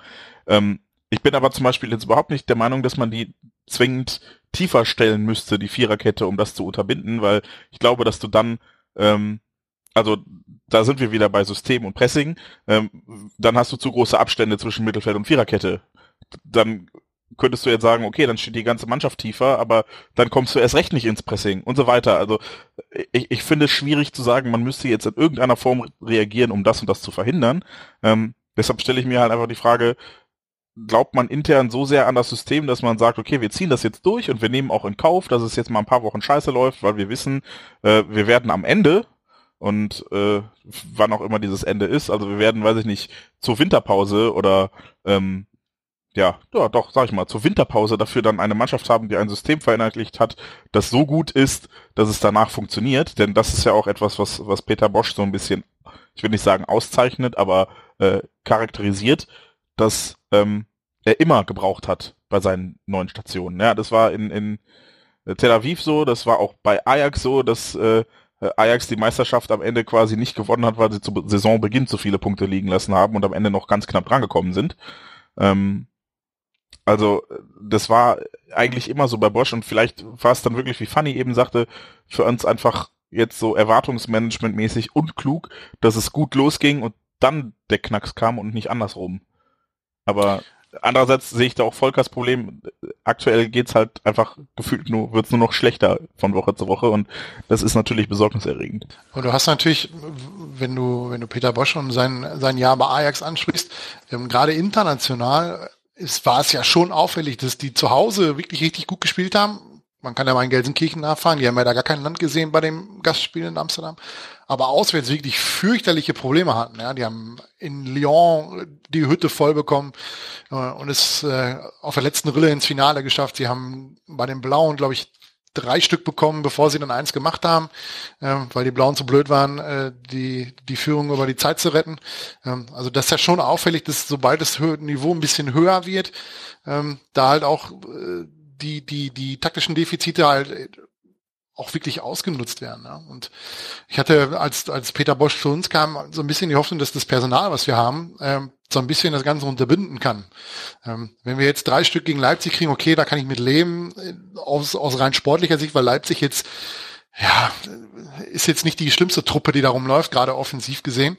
Ähm, haben die ja schon einiges an Qualität, dann, dann kann ich so einen Teil damit leben. Aber Frankfurt war eine der schlechtesten Angriffsreihen, als sie gegen uns gespielt haben. Und Hannover ist es auch nicht dafür bekannt, dass sie viele Tore machen. Und das ist das, was mich wirklich richtig äh, stört, dass es halt gegen diese beiden Teams, die nicht dafür bekannt sind, dass die, dass sie offensive Feuerwerke abbrennen, wir sechs Gegentore kassieren. Und das nervt mich aktuell ziemlich und äh, lässt mich nicht ganz so positiv aktuell auf die auf das Spiel gegen Bayern sowieso nicht blicken, aber auch auf morgen nicht. Ähm, ich habe irgendwie das Gefühl, dass das nicht zu null ausgeht für uns, dass wir da nicht torlos oder mal mit einer weißen Weste vom Platz gehen. Was ganz wichtig wäre, vermutlich so ein bisschen fürs Selbstvertrauen, einfach mal wieder ein Spiel ohne Gegentor zu beenden. Zu Frankfurt möchte ich an der Stelle kurz hinzufügen, das Pokalfinale sah eigentlich haargenauso aus. Und das Pokalfinale äh, haben wir dann äh, aufgrund, also natürlich war Frankfurt nicht so häufig vorne durch, aber da haben sie uns genau auf die gleiche Art und Weise bespielt und da hatten wir noch einen anderen Trainer und ein anderes System. Und ähm, ich, ich glaube, dieses, also dass, dass wir halt generell als eine Mannschaft auftreten werden, mittelfristig, die hoch steht, die viel Ballbesitz hat, die, die großen Druck macht, liegt halt einfach ähm, an unserem Platz in der Nahrungskette.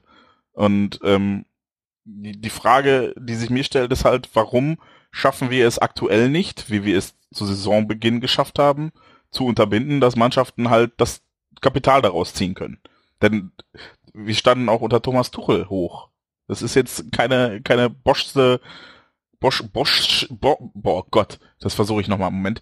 Boschsche, Bo, Boschsche ja, ihr wisst, was ich meine, äh, Eigenheit oder Besonderheit, das war halt unter Tuchel schon ähnlich. Und Frankfurt hat uns im Pokalfinale genauso äh, Probleme bereitet, indem sie immer hohe Bälle gespielt haben. Ich erinnere mich noch an Tuchels großartige Erklärung dafür, dass er Schein nicht berücksichtigt hat. Das war, weil er mit Ginter einen kopfballstarken Mann für die langen Bälle haben wollte. Ähm, hat auch nicht funktioniert. Da haben wir ähnlich schlecht ausgesehen. Ich glaube also nicht, dass das eine pure Systemfrage ist, sondern gerade Frankfurt jetzt als Beispiel das auch einfach gut macht. So doof das klingt, wenn die vorher vielleicht ähm, nicht so die Chancen haben, ist das vielleicht eine, eine Mannschaft, die gerade darin ihre Stärke hat und wir darin unsere Schwäche in dem Moment. Es ist ja auch, ähm, ähm, um auch nochmal auf Jens Punkt einzugehen, dass, dass, dass du hoffst oder nicht so genau weißt, ob die, ob da jetzt der BVB da genau dran glaubt, dass das jetzt bis zur Winterpause einfach jetzt auch mal durchgezogen werden muss und dass dann sich eine Mannschaft entwickelt, bevor man da jetzt auf irgendwas drauf geht. Da, die würde ich übrigens klar bejahen, diese Frage, weil ich, das ist genau das, was uns seit Saisonbeginn eigentlich gesagt wurde, ne? dass man da auch mal dran glauben muss oder sowas und dass man Zeit braucht und dass das eben, dass es bis November, Dezember auch mal dauern kann, bis der BVB da ist, wo er vielleicht hingehört oder hin, hin, hin möchte mit seinem Fußball oder sowas. Und ich kann mir nicht vorstellen, dass man sich dann jetzt intern da so sehr von um, umboxen lassen wird, wenn man das im August aber eigentlich noch anders äh, gesagt hatte. Und ähm, vielleicht als eine mögliche Erklärung darauf, warum das am Anfang funktioniert hat und, und äh, jetzt im Moment gerade durch so ein, so, ein, so ein kleines Tal läuft. Vielleicht ist es auch mal ganz einfach dann auch so, ne, erstens haben wir, habe ich eben schon mehrere Gründe und dieses Konglomerat ja angeführt, aber guck dir mal Aufsteiger an, die gehen in eine Bundesliga rein und, und, und machen Furore. Hannover 96 ist jetzt auf einmal Vierter in der Bundesliga und ist nach zehn Spielen mega happy und auf einem Hoch. Und auch die werden noch einbrechen und werden dann wieder irgendwann, na, die werden auch wahrscheinlich nicht Vierter bleiben und am Ende der Saison im, im Europapokal spielen oder so, sondern da auch einbrechen. Und was ich, womit, worauf ich hinaus will, ist so ein bisschen dieses Euphorie tragen oder so, ne? Und so ein Aufsteiger kommt hoch, spielt endlich wieder Bundesliga, hat mega Bock da drauf, äh, hat Stuttgart ja auch, äh, ne, ein bisschen kleiner, aber auch erlebt. und, und die sind gut drauf, die nehmen die ersten Erfolgserlebnisse mit und dann wird das so ein kleiner Selbstläufer einfach und dann funktioniert das eine Zeit lang. Aber irgendwann kommt dann auch der Punkt, wo dann auch Probleme offenkundig werden und man bricht dann halt ein. Und vielleicht war das bei uns halt eben auch so. Wir sind nicht neu in die Bundesliga gekommen, aber wir hatten einen neuen Trainer. Vielleicht oder offensichtlich gab es da ja sogar ein paar Probleme in, innerhalb der Mannschaft mit, mit dem alten Trainer. Und dann freut man sich, oh, jetzt ist ein neuer Trainer da und dann funktioniert das erste Spiel in der Bundesliga und das zweite auch noch. Hey, macht ja richtig Bock hier, funktioniert gerade alles. Und dann läuft halt eben alles auf einmal auch mal richtig gut. Und dann hast du diese Euphoriewelle. Ja, und dann kommt irgendwann halt der Punkt. Das war ja bei uns auch nicht einfach so, ja, es ist an Samstag noch geklappt und danach der Samstag war es dann halt nicht, sondern es fing ja quasi nach der Länderspielpause dann an. Das ja, davor schon so ein bisschen, ne? Also ja, ich, ich glaube, ich, ich glaube, was uns da so ein bisschen das Genick gebrochen hat, ist, dass es in der Champions League nicht so lief wie in der Bundesliga. Ich glaube, ja, das vielleicht. war so, das ja, hat so die Zweifel gesät. Ja, genau. Und dann hast du dann halt so die ersten Stolperer da drin und dann ist es jetzt gerade doch nicht so, oh, ja, okay, äh, funktioniert doch noch nicht alles so gut oder so. Ja, und dann kommt halt eben, eben dieser Einbruch. Es kann dann halt auch einfach mal sein, ne? Dann läuft halt gerade mal nicht alles für dich und Chancenauswertung am Anfang der Saison, vergleich die mal mit der von jetzt. Ne? Und das sind ja meilenweite Unterschiede. Und dann, ja, bin ich wieder bei, bei, bei Volkers, hast du Scheiße am Fuß, hast du Scheiße am Fuß.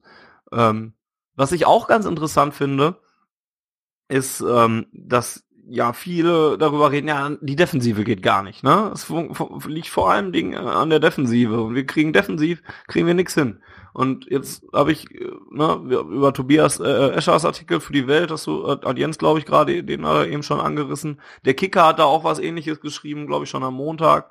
Ähm, das Problem ist nicht unbedingt die Defensive, sondern es ist die, die Art und Weise, wie Abwehr und Mittelfeld und wie das ganze System zusammenarbeitet. Die Defensive kommt in Probleme damit, wenn die Abstände zu groß sind zwischen Abwehr und Defensive und wenn da irgend, äh, zwischen Abwehr und Mittelfeld und wenn da irgendwer nicht mitarbeitet. Das liegt nicht in der Spitze an den vier Leuten, die da hinten in der Viererkette rumrennen oder an einem Jeremy Toljan, der natürlich ein paar Mal auch ex extrem scheiße aussah. Ähm, zeigt aber halt auch eigentlich nur auf, dass es auch einfach zu einfach, einfach zu einfach, dass es auch zu einfach ist zu sagen, ja, die Defensive, da musste der Bosch doch irgendwas an der Defensive machen, dann lässt sich doch ein 4-3-3 nicht mehr halten oder so, dann muss er doch einen vierten Mittelfeldspieler bringen oder was weiß ich, oder das System so umstellen, dass es defensiv sicherer wird. Nee, vielleicht muss ja auch das System einfach so nicht umstellen, sondern dann halt eben die Mannschaft dahin bringen, dass sie das System einfach besser spielen kann. Und dann funktioniert es. Weil natürlich ist es, ma, ma, vielleicht ist das 4-3-3 ein fehleranfälligeres System als ein 4-1-2-1 oder ein 4-2-1-2 oder was auch immer man spielen kann und was wir in den letzten Jahren gespielt haben. Vielleicht ist es fehleranfälliger, weil es offensiver, weil es attraktiver ist. Aber auch das bringt ja seine Vorteile mit. Das haben wir am Anfang der Saison gesehen, in den offensiven Bereichen, wo wir offensiv auch einfach fantastisch gespielt haben, wo man Spaß hatte und, und wo man sich das gerne angeguckt hat. Und da geht es dann eben um ein Auf- und Abwiegen von, von Vor- und Nachteilen. Ne? Und ja, das ist eben schwer zu sagen, dass das System komplett kacke ist, wenn es einfach auch eine Mannschaft spielt, die dieses System noch nicht zu 100% kann. Und vielleicht gibt es auch gar keine Chance, dass eine Mannschaft am 31. Oktober 2017 äh, schon das System 433 so sehr verinnerlicht hat, nachdem es, nachdem sie ja auch jahrelang ein ganz anderes System gespielt hat und eine ganz andere Fußballphilosophie hatte, dass, ähm, dass es dann am 31.10. eben nicht möglich ist, wenn der Trainer am 1.7. kam, das schon so zu 100% verinnerlicht zu haben. Und diese Sturheit von Peter Bosch, wo dann die, die ihm angedichtet wird oder angeredet wird, wo es wo es heißt, ja, 4-3-3 und, und sonst nix. Das kannst du, glaube ich, auch auf ziemlich viele Trainer ähm, übertragen, denn es ist doch der Job eines Fußballtrainers, eine gewisse Vorstellung zu haben, wie er Fußball spielen möchte. Und es wäre doch auch seltsam, wenn er da dann immer sofort beim ersten Mit Misserfolg davon abweichen würde, von dieser Idee, wie, wie er Fußball spielen möchte. Weil dann hat, hat er am Ende ja gar keine Idee, sondern wagt sich so von Stöckchen auf Stöckchen und bleibt mal bei dem, was vielleicht gerade mal am besten funktioniert, bis dann wieder irgendwas da nicht funktioniert und ich dann schon wieder wechsle. Also auch so, ein, so eine Sache. Ähm, jetzt, ich bin heute sehr Stream of Consciousness mäßig unterwegs Kein und, Problem, sage, total gut. Und, und, sage alles, was mir so durch den Kopf geht, ohne da jetzt eine Struktur reinzubringen. Die Struktur dürft ihr jetzt machen. Ich Normalerweise mache ich das immer, macht ihr jetzt heute mal. Ich habe Ferien. Für dieses äh, Stream of Consciousness Ding wurde ich von meinem äh, Vorgesetzten, an dieser Stelle liebe Grüße an den Mann mit dem Bart, äh, schon gelobt, dass wir das immer so machen. Findet er ganz gut eigentlich. Ähm, ich, ich bin da, glaube ich, inhaltlich auch relativ nah bei dir. Ähm, und ich, ich weiß auch nicht, ich finde halt Sturheit und Konsequenz ist halt nah beieinander. Und ich glaube, der BVB ist in der Nahrungskette einfach in, in 95 Prozent der Spiele, also quasi alles, was nicht äh, Champions League gegen, also wir hatten auch eine scheiß Gruppe, muss man an der Stelle sagen, weil sonst wären wir vermutlich die zweitstärkste Mannschaft gewesen. Dann, dann gibt's halt in der Saison ungefähr drei Spiele, vier Spiele, fünf Spiele, wo der BVB nicht Favorit ist. Das heißt, der BVB sollte sich eigentlich erlauben können, ähm, die Mannschaft zu sein, die ihr Spiel durchdrückt auf dem Spielfeld. Und da finde ich auch vollkommen legitim, wenn der BVB genau mit diesem Anspruch ins Spiel geht und sagt, ähm, kann ja sein, dass der Gegner das so und so macht, aber wir haben unseren Plan und wir wollen unseren Plan durchziehen und in dem, im Zweifel mit unserem Plan den Gegner halt überrollen. Ähm, Finde ich vollkommen okay. Ja, weil jetzt bei, bei Guardiola zum Beispiel war es ja dann letzten Endes genau das, was ihm das Genick gebrochen hat, war, wenn er seinen Plan geändert hat. Ja, wenn er sich dann bei, bei, bei Madrid darauf eingestellt hat, dass die so und so spielen, dann hat er vier Stück gekriegt. Hätte er da sein Ding durchgezogen, wäre das vielleicht ganz anders ausgegangen. Ähm, und, und das finde ich per se auch gut. Es funktioniert halt aktuell nicht. Und das ist halt die große Frage, warum. Und die kann ich jetzt nicht so einfach beantworten, dass ich sagen könnte, ach, das ist der Dreh, mit dem wir es abstellen, sondern ähm, ich komme da nur auf den Punkt, dass ich sage, ja, okay, es funktioniert halt nicht. Und ähm, deshalb finde ich, Sturheit ist halt auch immer sehr nah daran, konsequent zu sein. Und ich finde es auch gut, wenn man konsequent einen Plan hat und davon überzeugt ist, dass die Mannschaft gut genug ist, diesen Plan durchzuziehen und man sich deshalb auch nicht große Gedanken darum machen muss, was der Gegner macht, weil man mit seinem Plan eigentlich äh, ja so gut ist, dass der Gegner da nicht große Chancen hat aktuell kriegen wir es halt irgendwie entweder nicht umgesetzt oder der Plan ist lückenhaft an der Stelle.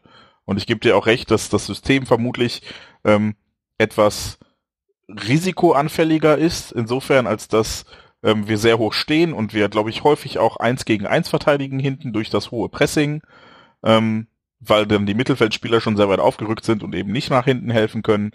Ähm, gebe ich dir recht, dass man das vielleicht irgendwie anpassen könnte, aber wie gesagt, du kannst nicht, nicht sagen, dann stehen wir halt ein paar Meter tiefer, weil dann stimmen wieder die Abstände nicht und so weiter. Also das ist, ich, ich glaube, unser Problem an dieser Stelle ist wirklich, dass unser System einfach ähm, sehr, sehr darauf angewiesen ist, dass alle Räder ineinander greifen. Und wenn das nicht der Fall ist, wenn die, die Abstände nicht, nicht stimmen, wenn ähm, ja, jemand auch einfach mal einen schlechten Tag hat, wir sind aktuell nicht in der Lage, das aufzufangen, beziehungsweise wir kriegen, ja, ich will gar nicht sagen, wir sind nicht dazu in der Lage. Also wir hätten gegen Frankfurt haben wir zwar nur geführt, wir hätten dieses Spiel nicht verlieren müssen. Wir hätten äh, gegen, gegen Leipzig. Haben wir ja auch nicht. Nein, wir hätten ja gefühlt schon. Also es war ge gefühlt haben wir dieses Spiel richtig verloren. Ähm, äh, wir hatten auch gegen Leipzig, da hat, äh, gibt's noch diese diese Chance, wo Aubameyang den Ball äh, nicht querlegt, der Ball abgeblockt wird und Jamolenko ihn über den Giebel nagelt. Auch da kriegen wir durch einen dummen Elfmeter, der komplett überflüssig ist. Also den nehme ich Sokrates auch bis heute noch übel, weil er immer mit den Händen zugange ist. Ähm, auch das Spiel muss nicht so ausgehen. Auch da hatten wir Chancen, das anders zu gestalten. Ähm, ja, also ich bin, bin. Und guck mal, und das ist es halt, ne? Wir sind jetzt hier eine Stunde unterwegs und, und, und reden über ganz viele verschiedene Sachen. Und keiner von uns hat, hat so direkt hier die Sache, dass er sagt, genau das müssen wir machen und dann läuft's ab nächsten Samstag oder so. Und dann, ja gut, wenn, wenn wir das hätten, dann sollten wir uns vielleicht auch ja, gut. anders bewerben. aber, aber so wird es vielen halt gehen, ne? Und ich, ähm, deswegen, ich war am Wochenende war ich unfassbar angepisst, weil ich ähm, Samstag, ich war übers Wochenende in London und habe äh, nichts von der Bundesliga gesehen, habe mir bis heute auch recht wenig davon angeguckt, weil meine Lohnt Lust, auch nicht. Ja, weil meine Lust darauf auch relativ gering war.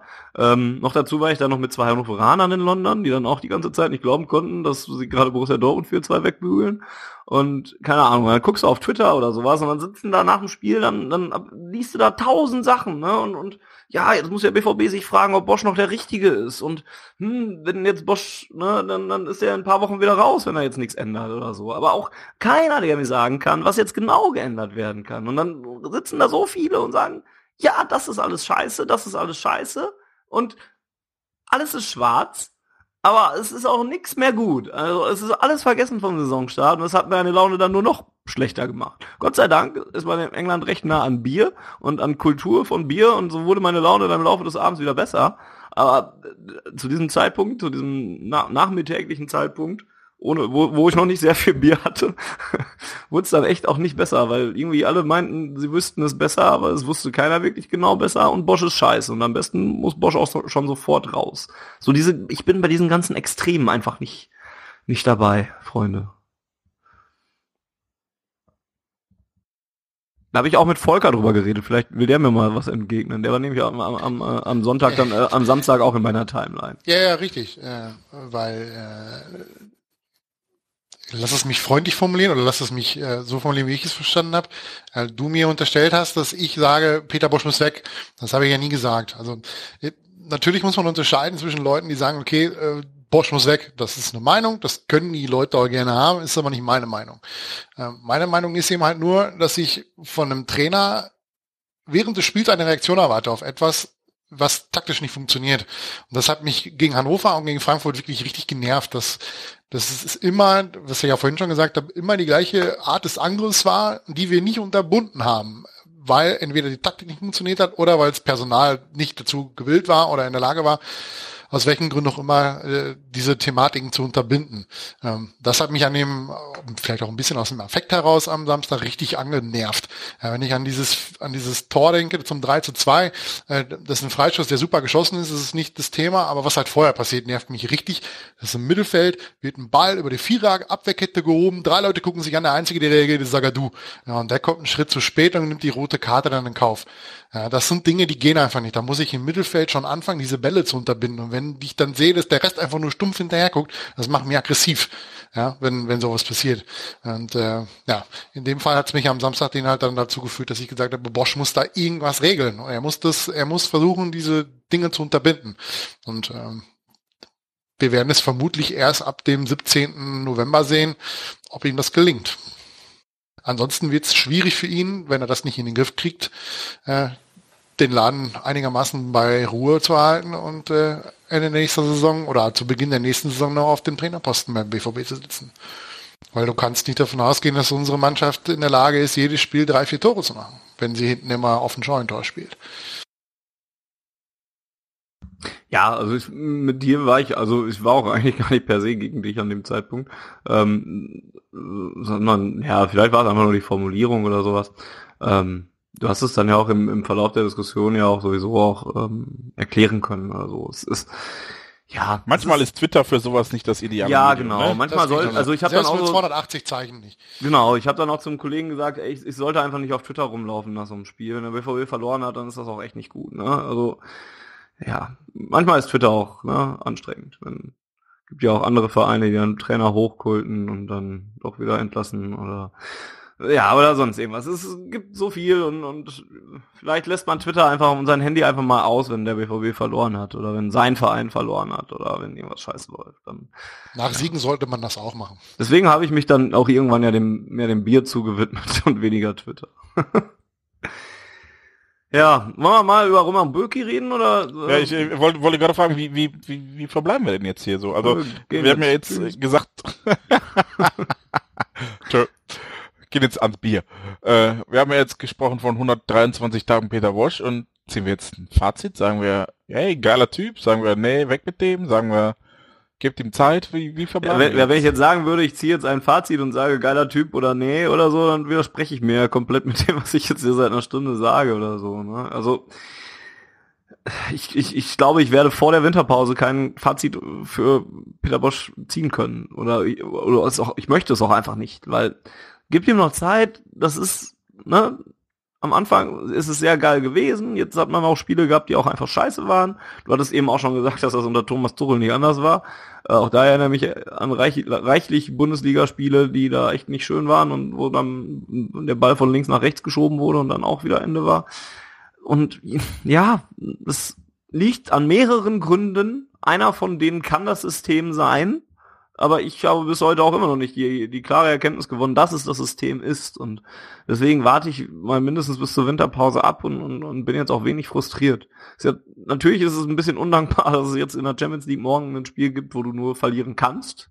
Und am Samstag in der Bundesliga dann ein Spiel kommt, was von allen dann auch äh, noch auf, auf, auf einem Podest gestellt wird, was dann noch viel, viel wichtiger äh, erscheint, als es vielleicht, ähm, vielleicht auch sein mag nachdem wir zu Hause gegen Leipzig verloren haben, ist mir auch, also es war eh der scheiß, der beschissenste Gegner, gegen den du zu Hause verlieren kannst. Und, Mir wird noch einer einfallen, der noch beschissener ist. Ja, stimmt, ich habe auch vom Der kommt dann als nächstes, als Genau. nächstes Heimspiel. Ja, ja. Ich, also ich habe da ähm, na- nach dem Leipzig-Spiel ja auch vom zweitbeschissensten Gegner geschrieben, auch mit dem in Erinnerung. Und ja, gleichzeitig ist es aber auch eine Chance, ne? Also Volker spricht ja hier an, die, an das, das zweite oder das dritte Heimspiel mit dem Nicosia-Spiel zusammen. Es ist dann noch das Derby oder so, ne? Du hast gewinn morgen gegen Nicosia, gewinn oder, oder verliere nicht gegen München zu Hause und gewinn das Derby. Dann, dann wird bald wieder äh, Pippi Langstrumpf gerufen oder was weiß ich. Oder sind wieder alle glücklich und Peter Busch ist wieder der Held oder so, wenn er sich gegen Bayern, wenn gegen Bayern auf einmal das Pressing wunderbar funktioniert oder weiß der Geier, ne? Und das ist so schnelllebig alles und, und vor fünf Wochen, als, als waren es fünf Wochen, als Jupp Heynckes bei Bayern da übernommen hat und, und, und, und wir fünf Punkte Vorsprung hatten, äh, und wir Pippi Langstrumpf gesungen haben, war bei Bayern alles scheiße, bei Dortmund war alles super. Und jetzt ist fünf Wochen später ist genau andersrum. Und, und wir sagt mir, dass es jetzt in fünf Wochen nicht wieder genau andersrum sein kann. Also, Ist auch geil, ne, dass die Prankers wirklich gesagt hat, äh, es wird ganz schön schwer für den FC Bayern Dortmund noch einzuholen, wenn die so weitermachen. Und natürlich machen wir nicht so weiter. Der, der, er kommt bei Bayern, hat mit der Länderspielpause fünf Punkte Rückstand und wenn es für ihn optimal läuft, hat er sechs Punkte Vorsprung vor der nächsten Länderspielpause vor dem BVB. Hat er elf Punkte mehr geholt in fünf Spielen, dann fünf, waren es fünf Ligaspiele? Ja, weißt du Bescheid. Ja, und das ist eben diese Das Schnelllebigkeit. System, das ist ja ich nicht mal das, was ne? mich so richtig nervt. Bayern kann machen, was sie wollen. Und wenn wir jetzt Zweiter oder Dritter werden, tabellarisch, sieht's ja noch, es ist ja noch alles in Ordnung. Nur, wie gesagt, das Defensivverhalten, das ist einfach, läuft in die falsche Richtung und da muss ihm was einfallen. Was sagt, äh, was sagt äh, Jens denn? Weil Volker hat ja auch gerade so, so halbwegs seine, absch seine abschließende Meinung für heute. Ich möchte kurz noch hinzufügen, dass ich von der menschlichen Komponente her, also ich kriege ihn ja häufiger mal auf Pressekonferenzen mit, ich finde den sehr angenehm, ihm zuzuhören, auch das, was er, was er sagt. Ähm, er schließt sich mir durchaus, ähm, also es, ich kann es nachvollziehen, wenn er sagt, es liegt nicht an der hohen Verteidigung, sondern daran, dass wir es nicht umgesetzt bekommen, das, das Pressing, das kann ich nachvollziehen. Ähm, nur wie gesagt, ich, ich wünsche mir da trotzdem irgendwie eine taktische Reaktion während des Spiels, wenn etwas nicht funktioniert, weil Personal nicht in der Lage ist, das umzusetzen, was er gerne taktisch hätte. Damit muss ich ja gerade in der frühen Phase auch immer irgendwie leben, ja, dass, dass ein Götze, äh, naja gut, der spielt jetzt häufiger, aber wenn jetzt, wenn jetzt ein Castro mal wieder von der Bank kommt oder wenn ein Weigel, der die Saisonvorbereitung nicht mitgemacht hat, so wirklich mit 100 Prozent, weil er häufiger, ähm, weil er verletzt gewesen ist, ähm, mit solchen Problematiken muss ich ja irgendwie rechnen als Trainer und ich erwarte einfach, dass er da so ein bisschen drauf reagiert. Jensi. Ich glaube, ich bin, äh, ja, also mich nervt in der Tat auch das, was, was du gesagt hast, äh, die, dieses Extreme und Aktionismus einfach, ne? Also ich finde auch, er muss reagieren, ist halt eine, eine Forderung, die man sehr leicht aufstellen kann, wenn man sie nicht selber mit der Art der Reaktion unterfüttern muss.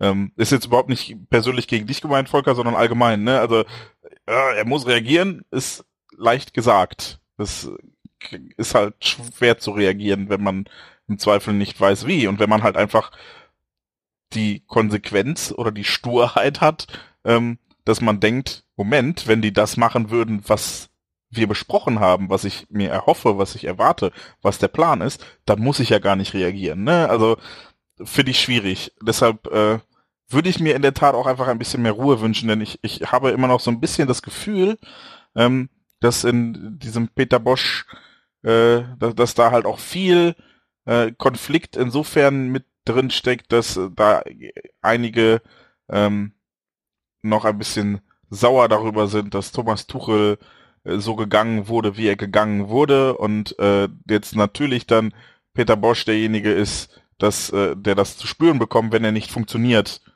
weil ne er ist ja derjenige, der für Tuchel geholt wurde und da muss er ja auch besser sein als Tuchel. Ich glaube, dass das spielt psychologisch noch so ein bisschen eine Rolle, die man damit reinfällt.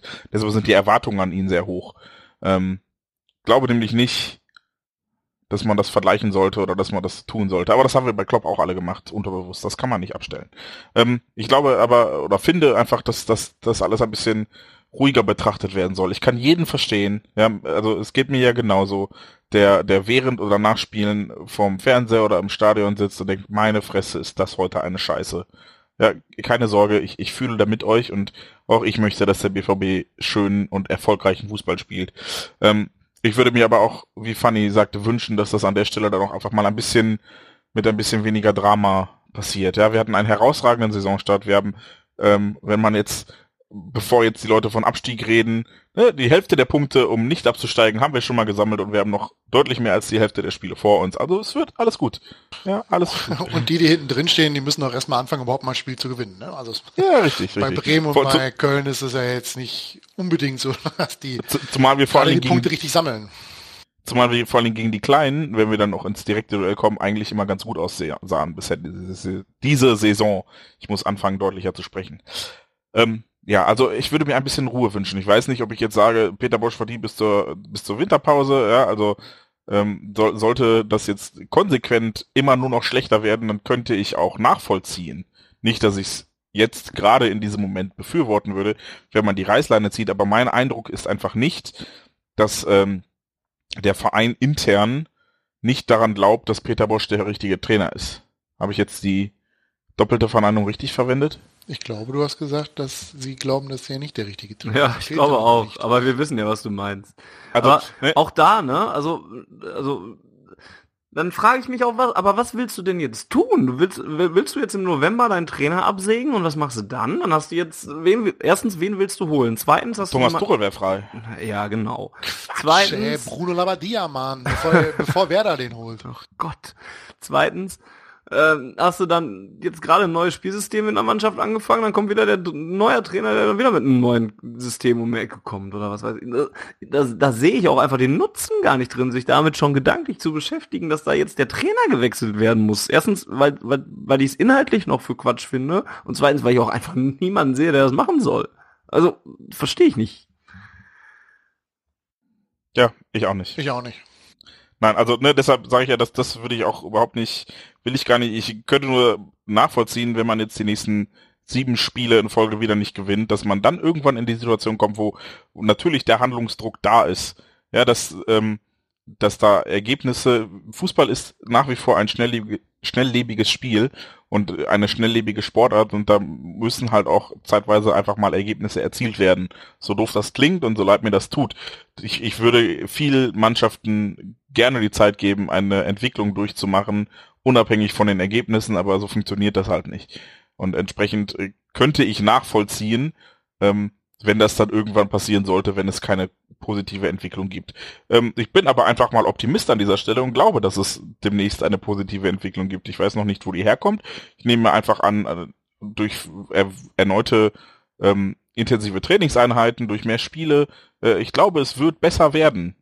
Und ähm, ich glaube auch, dass dann vielleicht die Abstände wieder stimmen. Vielleicht wird Bosch uns auch davon äh, überzeugen, dass er nicht so stur ist, wie wir ihm nachsagen und wird das System insofern anpassen, als dass er sagt, okay, wir spielen nicht ganz so hohes Pressing oder wie auch immer. Glaube ich nicht dran, aber äh, könnte ja sein. Ähm, ich würde mir halt einfach nur wünschen, dass wir das Ganze ein bisschen weniger hysterisch betrachten. Ja, und äh, dass wir die, die Euphorie gerne mitnehmen. Ich glaube, da hatte ähm, der, der Vorsänger auf der Süd seinerzeit ganz schöne Worte getroffen. Der sagte, das ist jetzt alles nicht so ganz ernst gemeint, aber lasst uns doch einfach diese fucking Euphoriewelle mitnehmen und die Mannschaft tragen, solange es geht. Ja, und dann haben wir Pipi Langstrumpf gesungen. Und ich glaube, also ne, feiert die Feste, wie sie fallen, aber äh, geht doch nicht jetzt davon aus, dass wir nie wieder guten Fußball beim BVB sehen und geht auch nicht davon aus, dass wir absteigen. Dafür haben wir hoffentlich immer noch Spieler, die gut äh, oder zu gut sind und äh, ja, das, das wird schon. Ihr müsst halt einfach ein bisschen Ruhe bewahren und jetzt vielleicht nicht eure euer Unverständnis für die Entlassung von Thomas Tuchel da rein projizieren, dass Peter Bosch jetzt gerade mal drei Spiele schlechten Fußball spielen lässt, sondern ja, Das Sei doch klingt mal immer so, wenn, wenn die, er lässt schlechten Fußball spielen. Das klingt immer so, als würde er das mit Absicht machen. Also, Ne, eben, genau, genau das meine ich. ja. er weiß ja Geht selbst, raus und dass, schlecht, spielt schlechten Fußball. das, das glaube ich auch nicht. Also er macht das mit, er wird das nie wieder Absicht machen. Also der Mann braucht, will ja Erfolg haben hier. Ne? Das ist ja auch logisch. Er weiß ja wahrscheinlich selbst, dass, dass so ein, ja, so ein Trainer äh, Leben bei einem Verein immer nicht allzu lang ist. Ne? Also wenn er so wie Klopp acht Jahre bei einem Club ist, das ist schon, er hat er nur eher Seltenheitswert. Also in der Regel ist ja so ein Trainer so zwei bis vier Jahre bei einem Verein in der Regel, in den meisten Fällen. Viele schaffen es nicht mal ein Jahr oder wollte zwei sagen, Jahre. das alte vier Jahre schon für viel. Ne? Also wenn du in Gelsenkirchen bist, dann kann, brauchst du dir, wie Weinzwitsch schon sagte, am besten nur eine Mietwohnung nehmen, weil du bist nach einem Jahr eh wieder weg. Ähm, also, er will natürlich hier den großen Erfolg haben äh, oder zumindest äh, so einen Erfolg haben, dass man sagt, okay, das war jetzt ein Schritt aus seiner Karriere leider in die richtige Richtung. Ne? Aber dazu gehört, um es nochmal zu sagen, halt auch Probleme zu erkennen und auf diese im Spiel zu reagieren. Vielleicht, wie gesagt, gegen Leipzig hat er es ja geschafft, das hat äh, Ridi Funny schon ganz gut gesagt. Ähm, aber wie gesagt, ich Vielleicht sind Reaktionsmöglichkeiten manchmal auch ein bisschen eingeschränkt, weil du auf der Bank halt nur noch Sagadu sitzen hast und schon mit der Innenverteidigung so Botic und Weigel spielen musst. Was leider sehr viel aussagt, wobei ich finde, dass Nevin das sehr, sehr gut gemacht hat in diesem Hat er, Spiel und hat ich er. mir viel häufiger wünschen würde, dass er als valide Alternative gilt. Ähm, aber ne, du siehst, dann sind halt Möglichkeiten auch einfach manchmal eingeschränkt und dann fragst du dich halt auch, wie er reagieren soll und dann reagiert er und dann ist auch, ach, ja, also es ja. läuft einfach nicht. Nee, nee, das ist äh, Scheiße am Fuß, hast du Scheiße am Fuß, total. Ähm, ich glaube aber, es wird besser und ich glaube, dann werden wir auch aufhören, lange Bälle von Birki auf Jamolenko oder Pulisic zu sehen. Und dann werden wir vielleicht auch mal wieder diese wunderbaren Kombinationen durch die Mitte sehen, die dann vorne zu einem Querpass von Philipp auf Aubameyang führen, der den Ball nur noch einschieben muss und das auch, ja, mit vollem Elan tut und nicht so schluffi, luffi, wie er es jetzt macht.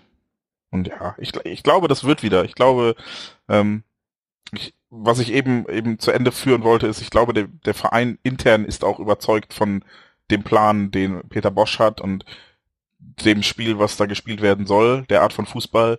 Und ich glaube, aus äh, eben jenem Grund ähm, ist es eigentlich intern auch ruhig und aus jedem Grund reagieren Zorg und Watzke relativ allergisch auf Kritik am Trainer. Ja, weil, weil sie davon überzeugt sind und ähm, dann vielleicht auch ein bisschen mit dieser, äh, ich, ich sage jetzt von außen und ich meine jetzt nicht in Anführungsstrichen die Medien oder so und ich will auch nicht sagen, dass Unruhe ungerechtfertigt ist bei den Ergebnissen, die wir zuletzt eingefahren haben und bei den Spielen, die wir gesehen haben. Aber ich, ich glaube, intern ist das halt alles ein bisschen entspannter und da weiß man, also nicht entspannt im negativen Sinne von laissez-faire, sondern im Sinne von, okay, wir müssen das und das tun, wir haben das und das Ziel und deshalb arbeiten wir dran. Und es bringt ja auch jetzt nichts in Panik zu verfallen. So. Und den, Viel den schlimmer Weg, ich da auch noch, viel schlimmer finde ich auch noch die, die, die, die Reaktionen der Medien, die dann sich jetzt einen darauf abwichsen, was sie ja die ganze Zeit schon gesagt haben. Eigentlich war es, war, war, war es ja auch schon schwierig und dann genau dieses, diese, diese, diese pervers und, und schizophrene Aussage oder so äh, von, von Watzke oder Zorc oder von wem sie auch kam, wahrscheinlich von Watzke, ähm, dann jetzt so drehen. krank von Watzke und schizophren von Zorg. Ja, guck oder so. Und, und dann drehen sie sich um und, und, und, und sagen, ja, wir haben es ja immer gesagt, ja, ne? wisst ihr? Und, und alles, ah, habe ich mich auch. Ach komm, ich, ich widme mich dem Bier. Wieder. Ich muss wieder nach London anscheinend. Tschüss, Fanny. Während du äh, dich dem Bier widmest, widmen wir uns doch unserem Torhüter. Ich denke nämlich, wir haben ähm, ein, ja, Black und Yellow, Black und Yellow. Genau. Wir haben zwar kein abschließendes Fazit zu Peter Bosch ziehen können oder wollen, aber glaube ich doch sehr viel zu dem gesagt, was uns so auf dem Herzen liegt und hoffen, dass ihr euch da irgendwie wiederfindet oder das vielleicht als Denkanstöße nehmt, ähm, um euch eine eigene Meinung zu bilden. Ähm, ja, Roman Birki, ähm, mittlerweile äh, Vertrag verlängert. Ähm, das gesamte Auf und Ab bei ihm ist jetzt auch schon ein paar Wochen älter und äh, dauerte auch ein paar Wochen an. Es fing damit an, dass er gegen äh, Tottenham bei den beiden Gegentoren, ähm, ja, sagen wir mal, unglücklich aussah, insofern, als dass beide in das kurze Eck geschossen wurden und äh, ihm dann, äh, zwei von drei, Entschuldigung, nicht bei beiden, ähm, ihm dann äh, eine große Schuld an diesen Gegentoren unterstellt wurde, was ich teilweise unterschreiben würde und teilweise ein bisschen relativieren würde. Ähm, Äh, es ging dann allerdings weiter, dass äh, ja diese Gegentore nicht die einzigen Fehler blieben, die Birki machte. Ich glaube, gegen Madrid war es dann auch ein Gegentor aufs kurze Eck, ähm, was ich aber in der Situation nachvollziehen konnte, weil er, glaube ich, da den Flankenweg, also er ist ein bisschen rausgerückt aus der kurzen Ecke, um eine Flanke abzufangen, falls er denn kommt, und dann kam halt keine Flanke, sondern ein Schuss. Und äh, ich finde, man muss in den drei Situationen auch einfach anerkennen, dass da Weltklasse-Fußballer einfach einen sehr guten Schuss jeweils platziert haben. Also sowohl Ronaldo als auch Kane als auch Son haben den Ball dann halt auch einfach passgenau am Pfosten vorbeigenagelt. Ähm, ja.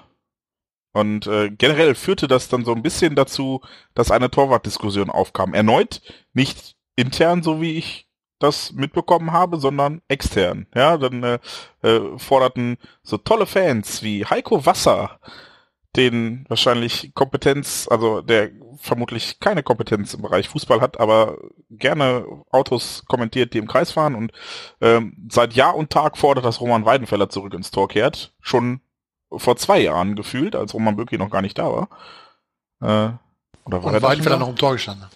Roman wirklich war vor zwei Jahren schon da. Ja, trotz allem. Also, ne, bei dem habe ich das Gefühl, äh, er fordert das aus Prinzip. Dem kann man schon mal das Wasser reichen, ja. Ja, ja, nee, augenscheinlich nicht.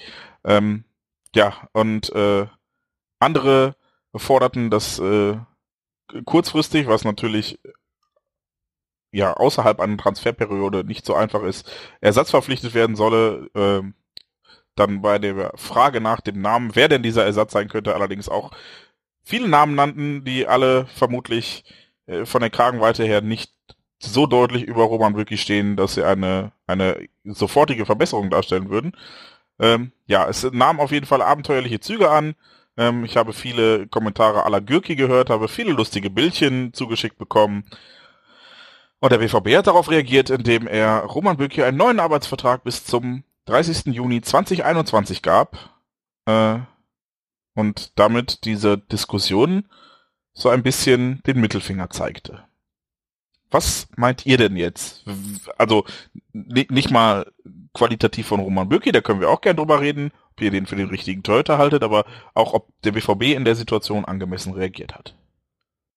Ich, fand ich glaube, das hat er ja schon öfter gemacht. Ne? Also ich habe es irgendwo gelesen, ich weiß, weiß jetzt nicht mehr wo, dass es eigentlich klassisch ist für den BVB, Spieler, die so ein bisschen in der Kritik stehen, halt so zu honorieren, sage ich jetzt mal. Ja, also dass sie, dass sie, oder wieder Selbstbewusstsein aufzubauen, dass sie entsprechende Vertragsverlängerung bekommen. Weil eine Vertragsverlängerung ist für einen Spieler nun mal immer eine Bestätigung seiner Leistung, also dass, dass der Arbeitgeber damit zufrieden ist. Ähm, ich finde es okay, ich kann damit leben, ähm, wünsche mir allerdings einen, einen zweiten Torhüter möglichst auf, auf entsprechendem Niveau, was auch Roman Bücki hat, um so ein bisschen Konkurrenzsituationen zu erschaffen. Ähm, weil ich glaube, dass, dass dann auch Bücki davon profitiert, wenn so ein bisschen um seinen Platz kämpfen muss. Und aktuell mit Weidenfeller ist, ist halt, äh, war es letzte Saison oder vorletzte Saison, wo noch rotiert worden ist, wo, wo Weidenfeller immer noch mal ein, zwei, drei Spiele im Pokal machen durfte. Das war letzte Saison, glaube ich, ne? Ja. Mit den gehaltenen ja. Elfmetern gegen, gegen ja, ja. Union und gegen Hertha. Ne? Ja, und äh, ja, das ist ja jetzt aktuell nicht mehr der Fall. Bürki spielt alle Spiele. Vielleicht ist es da auch dasselbe Problem wie bei, wie bei Ober, dass es einfach alle drei Tage zu spielen auch nicht immer so einfach ist für einen Torhüter. Ähm, und da wäre vielleicht so ein, so ein Ersatztorhüter, der, der entsprechende sportliche Qualität hat, vielleicht nicht so schlecht. Ich fand das Verhalten des BVB in der Situation äh, komplett großartig. Also, weil ich auch der Meinung war, dass diese ganze Kritik an Birki auch komplett überzogen war. Ähm, ich hatte so das Gefühl, dass, dass, dass man, dass irgendwer sowieso schon Probleme mit Birki hatte und sich andere Leute ins Tor gewünscht hätte beim BVB. Ähm, und, und das dann so lange irgendwie vor ihm hergeschoben wurde und, und er, er so lange kritisiert wurde, bis es dann auch irgendwann endlich mal auf den Platz Auswirkungen gezeigt hat. Und dann wurde es natürlich nicht besser. Ne? Dann war der Junge verunsichert und dann mehrte sich das dann. Ne? Also ja, Nicosia oder so ist natürlich dann vielleicht der Gipfel von all dem, ähm, wo, er, wo er dann eben den großen kapitalen Fehler macht in der Situation, wo er ihn absolut nicht machen darf, weil er da ein Spiel zu Null eigentlich braucht, um, um so ein bisschen Ruhe da reinzubringen. Ne? Und dann stürzen sich natürlich alle sofort darauf. Ich habe es ja immer gesagt und so. es ist so ein bisschen so eine, so, so eine ähnliche Schiene über, wie, wie, wie es bei Peter Bosch aktuell halt auch ist, dass dann da auch sofort wieder nur in Extremen irgendwas rausgehauen wird. Und ähm, ja, wenn da pausenlos über Roman Bürki gesprochen wird, obwohl der, wie ich finde, eigentlich noch nicht mal viel Grund dazu gegeben hat, im, ähm, im, Anfang der Saison zum Beispiel, wo ich eher das Gefühl hatte, dass er uns in vielen Spielen noch drin gehalten hat oder so. Gegen Real Madrid fand ich ihn zum Beispiel im Heimspiel, hat er, hat er uns einige Male auch davor gerettet, einfach noch ein Gegentor zu kriegen. Und da wird so lange einfach oder dann über... Gladbach. Oder, ja, natürlich, oder auch gegen Gladbach, genau. Ähm, da wird so lange einfach drüber geredet, bis es dann irgendwann nochmal Auswirkungen zeigt, weil das geht ja auch an, an einem Spieler nicht vorbei, dass, dass da andauernd über ihn geredet wird, obwohl der eigentlich einen ganz guten Job macht, ne? Und dann bist du verunsichert und als Torwart bist du halt immer in der doofen Position, wenn du verunsichert bist und den Bock raushaust, dass der Ball dann meistens im Tor zappelt und dann ist es eben zu spät. Also, ne, ne, wenn du als Mittelfeldspieler einen Fehlpass spielst oder so, dann reißt das der Abwehrspieler noch raus vielleicht. Aber wenn den Ball nach vorne abklatschen lässt, weil du vielleicht gerade ein bisschen verunsichert bist oder vielleicht weil der Rasen einfach scheiße ist oder warum auch immer, dann zappelt's halt. Äh, zappelt der Ball dann halt im Netz und dann stürzen sich alle noch mehr auf dich und so wirst du natürlich nicht ruhiger. Und als BVB dann hinzugehen in der Situation und zu sagen, ist mir scheißegal, was ihr gerade berichtet, ihr, der Junge kriegt noch vier Jahre längeren Vertrag, finde ich absolut großartig. Also fand ich ein super Zeichen, dass man da gesetzt hat, dass man da auch gar keinen Bock drauf hat, sich an irgendwelchen Diskussionen zu beteiligen oder irgendwen anders zurück ins Tor zu stellen. Weil das macht's ja erst recht nicht besser, wenn jetzt Weinfeller auf einmal da wieder im Kasten steht, dann, kann, dann kannst du Bücki komplett äh, in eine Tonne kloppen im Prinzip, weil er dann auch ver komplett verbrannt ist direkt. Ähm, ja, dann ist es einfach richtig, sich dann hinter dem Torwart zu stellen. Und in den letzten Wochen, ne, jetzt hat er natürlich immer noch so den Elfmeter, den er verunsichert, ver, ver, nicht verunsichert hat, den er verursacht hat in Hannover, hat er da dann auch noch mit drin natürlich. Aber ich finde es auch immer noch äh, vollkommen in Ordnung, was er spielt und, und sehe da nicht das größte Problem, was Borussia Dortmund im Moment hat. Ich äh, hatte gerade, habe dir gerade gedanklich kurz gefolgt, bin dann etwas abgedriftet und weiß jetzt leider nicht mehr, was ich sagen wollte. Ähm, ja, ich glaube äh, allerdings auch, dass äh, in der Tat Birki nicht das größte Problem ist, halte ihn auch in, in vielen Szenen für, für sehr gut. Ich glaube, dass er Schwächen hat. Ja, also das finde ich, kann man auch, auch ansprechen, ohne äh, sich da jetzt ganz gänzlich unbeliebt zu machen. Aber das, ich glaube nicht, dass wir jemanden im Kader haben, der besser ist. Ja. Ähm, und ich glaube auch nicht, dass ähm, wir jemanden kaufen könnten, der deutlich besser ist, habe ich eben schon gesagt. Ähm, nicht, nicht, nichts Bezahlbares und niemanden, der, der vermutlich zum BVB wechseln würde. Also, ja, wenn, wenn wir jetzt sehen, wir brauchen irgendjemanden, der deutlich besser ist als Böki, dann sind wir halt relativ schnell bei, bei Namen wie äh, Courtois oder, weiß ich nicht, dann wird's schon eng. Neuer Buffon ist ja eh quasi out of the question. Ja, bei, bei allen Namen, die man hört, egal ob es jetzt äh, Horn, Karius oder Trapp ist oder wie auch immer sie heißen, ähm, die haben entweder keinen Grund, nach Dortmund zu wechseln oder sind einfach auch nicht deutlich besser als Roman Bürki. Ähm, deshalb, ja, genau, was ich sagen wollte. Ne? Also Roman Weidenfeller, ja, ich glaube zum einen, dass das Bürki verbrennen würde, wobei ich mir da gar nicht so sicher bin. Ich finde, ähm, Weidenfeller hat ja damals auch einfach nochmal ein paar Spiele Pause bekommen, da hat Vamüs mal gespielt. Und das hat ihn letzten Endes vielleicht auch ein bisschen ähm, die Ruhe gegeben, die er brauchte zu der Zeit. Ähm, ich glaube allerdings in der Tat, ohne äh, Roman Weidenfeller, den ich, den ich als Menschen sehr schätze, du ja vermutlich auch funny, ähm, den ich aber alle ja. äh, den ich äh, auch äh, in seiner Hochphase bei uns als Torwart äh, immer wieder herausragend fand, selbst wenn er Mitspieler angebrüllt hat. Ich halte ihn einfach aktuell und mittlerweile einfach altersbedingt auch nicht, nicht mehr für einen Torhüter, der auf ganz hohem Niveau mithalten kann. So, deshalb ist diese, diese Forderung für mich einfach komplett illusorisch. Also, äh, Aber sie kommt ja auch vom einen, der im Motorsport. Ja, sie, sie kommt man nicht unbedingt ernst nehmen. Ne? Aber auch nicht nur von ihm. Eben, genau. Also es ist ja, ne, den habe ich jetzt als Beispiel genannt, um, um das mal so ein bisschen plakativ zu machen, aber äh, gibt ja schon einige, die sagen, alles ist besser als Birki und genau dem würde ich einfach widersprechen. Ich glaube nicht, dass Roman Weidenfeller, so gern ich ihn habe, wirklich, also das ja, ich, ich, der, der wird für mich auch immer ehren, ehrenvoll, er kann Ehrenkapitän sein und keine Ahnung was, aber äh, er ist einfach fußballerisch so viel, so, so weit hinter Birki, dass Birki selbst an einem schlechten Tag vermutlich noch ein besserer Torhüter auch für das Spielsystem, das mit der mit der hohen Abwehrkette und so weiter ist als als Weidenfeller. Ja, Weidenfeller hat hat auch seine Stärken und die hatte er herausragende Zeit lang und ist er dann irgendwann dazu übergegangen, zu versuchen, nochmal ein anderes Spiel aufzuziehen. Und das war der Moment, in dem, dem er seine Stärken verwässerte, um andere Stärken aufzubauen, aber keine anderen Stärken aufgebaut hat. Also er war ja nie gut darin rauszukommen im Sinne von mitspielender Torwart. Er war gut darin, im 1 zu 1 rauszukommen, aber ähm, ist nie ein Manuel Neuer gewesen oder sowas. Und äh, ja, deshalb glaube ich nicht, dass das Weidenfeller eine Lösung ist, weder kurzfristig mittelfristig ja sowieso nicht.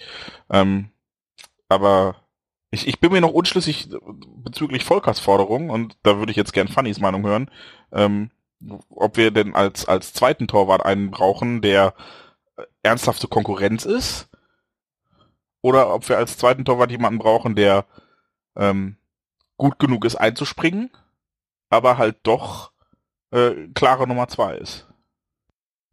Ja, es ist ja die Frage, die sich jeder Verein stellt. Ne? Und ähm, in Dortmund hatte man, hat man das schon sehr lange nicht mehr gehabt, dass es da einen offenen Konkurrenzkampf im Tor gibt, sag ich mal. Ähm, sondern da war es ja eigentlich immer recht klar, wer da jetzt gerade die Nummer eins ist und wer nicht. Ähm, und, und, und der andere wurde daneben eingesetzt, wenn er gebraucht wurde. Deswegen, tja, kenne, kenne ich es auch kaum anders.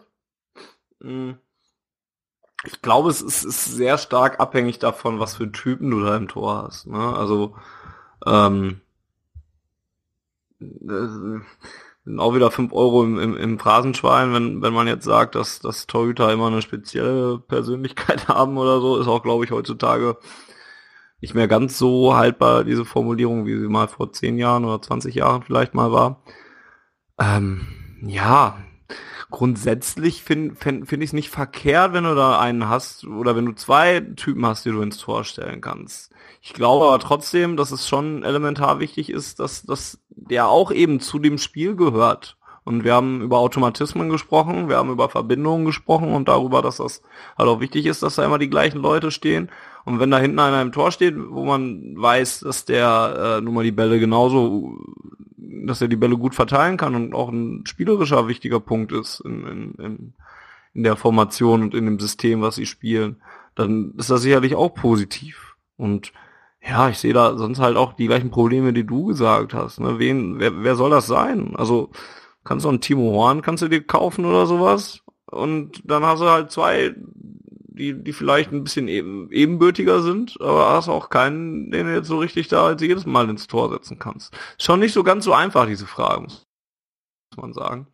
Ähm, ist vielleicht ja auch eine Möglichkeit, einen jungen Torwart ähm, wie Dominik Reimann oder so dann heranzuführen und zu sagen, ich lasse den jetzt langsam mal mitwachsen und schau mal, was sich aus dem entwickelt und wie, wie das so weitergeht und brauche vielleicht gar keine externe Nummer zwei holen. Ich würde mir, also wenn ich mich für den jungen Nachwuchstorwart entscheide, wäre das nicht Dominik Reimann. Es wäre jemand anders, der bei Borussia spielt. Und zwar Eike Bansen aus der U19. Den würde ich dann hochziehen direkt. Ähm, ja, oder so. Ja, also ich persönlich, wie gesagt, bin dann, man sagt ja immer, gerade bei auf Feldspielern Basis sagt man ja immer, Konkurrenz belebt das Geschäft. Ja, also Konkurrenzsituation ist gut für den Kader, ist gut für die Leistung der Spieler. Ähm, das ist eben halt das, was wir auf den Powerpositionen absolut nicht haben, weil Weidenfeller ähm, jetzt in der letzten Saison ist und auch einfach, wie du schon gesagt hast, oder ich glaube, ähm, äh, Hose war es, der es gesagt hat, das ist einfach, er ist halt einfach kein, keiner, der, der für Spiel noch einigermaßen äh, brauchbar ist. Also er hat seine Stärken auf der Linie, die hat er immer noch, aber gerade im Spielaufbau ist er halt einfach zu langsam und auch fußballerisch nicht gut genug. Ähm, da ist aktuell dann immer kein Konkurrenzkampf und das, das, also ich glaube schon, dass das das ein bisschen weiterhelfen kann. Ähm, Ob es jetzt dann Eike Bansen wird oder jemand anders, ähm, muss man dann sehen, aber wir brauchen da auf jeden Fall Konkurrenzkampf. Und auch eben halt das gute Gefühl, dass man mal jemanden reinbringen kann in so ein Pokalspiel, ja, damit äh, auch mal äh, Roman Bücki als Stammtorhüter mal eine Pause bekommt, ähm, wie es auch in anderen anderen Mannschaften gemacht wird. Ähm, um auch einfach mal den Kopf frei zu kriegen, nicht alle drei Tage sich mental auf ein Spiel vorbereiten zu müssen.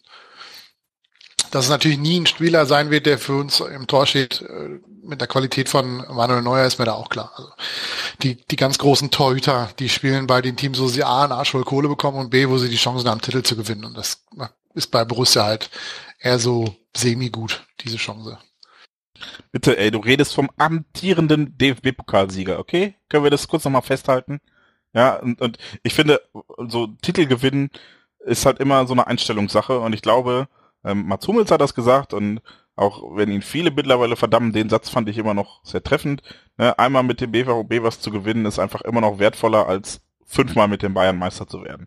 So, und, das ist äh, halt seine persönliche Einstellung, ne? Aber guck mal, so, ja, nein, aber, aber so, so ein Torhüter wie, wie Ederson, den kriegst du nicht. Ja, der ist überragend gewesen im Spiel gegen uns. Wir haben alle noch äh, die eine Szene von Pulisic in Erinnerung im, im Achtelfinale in der Champions League. Ähm, der geht halt dann nach Chelsea, ist er glaube ich gegangen, ne? Weil er da, nee, Chelsea nicht, wo ist er hingegangen?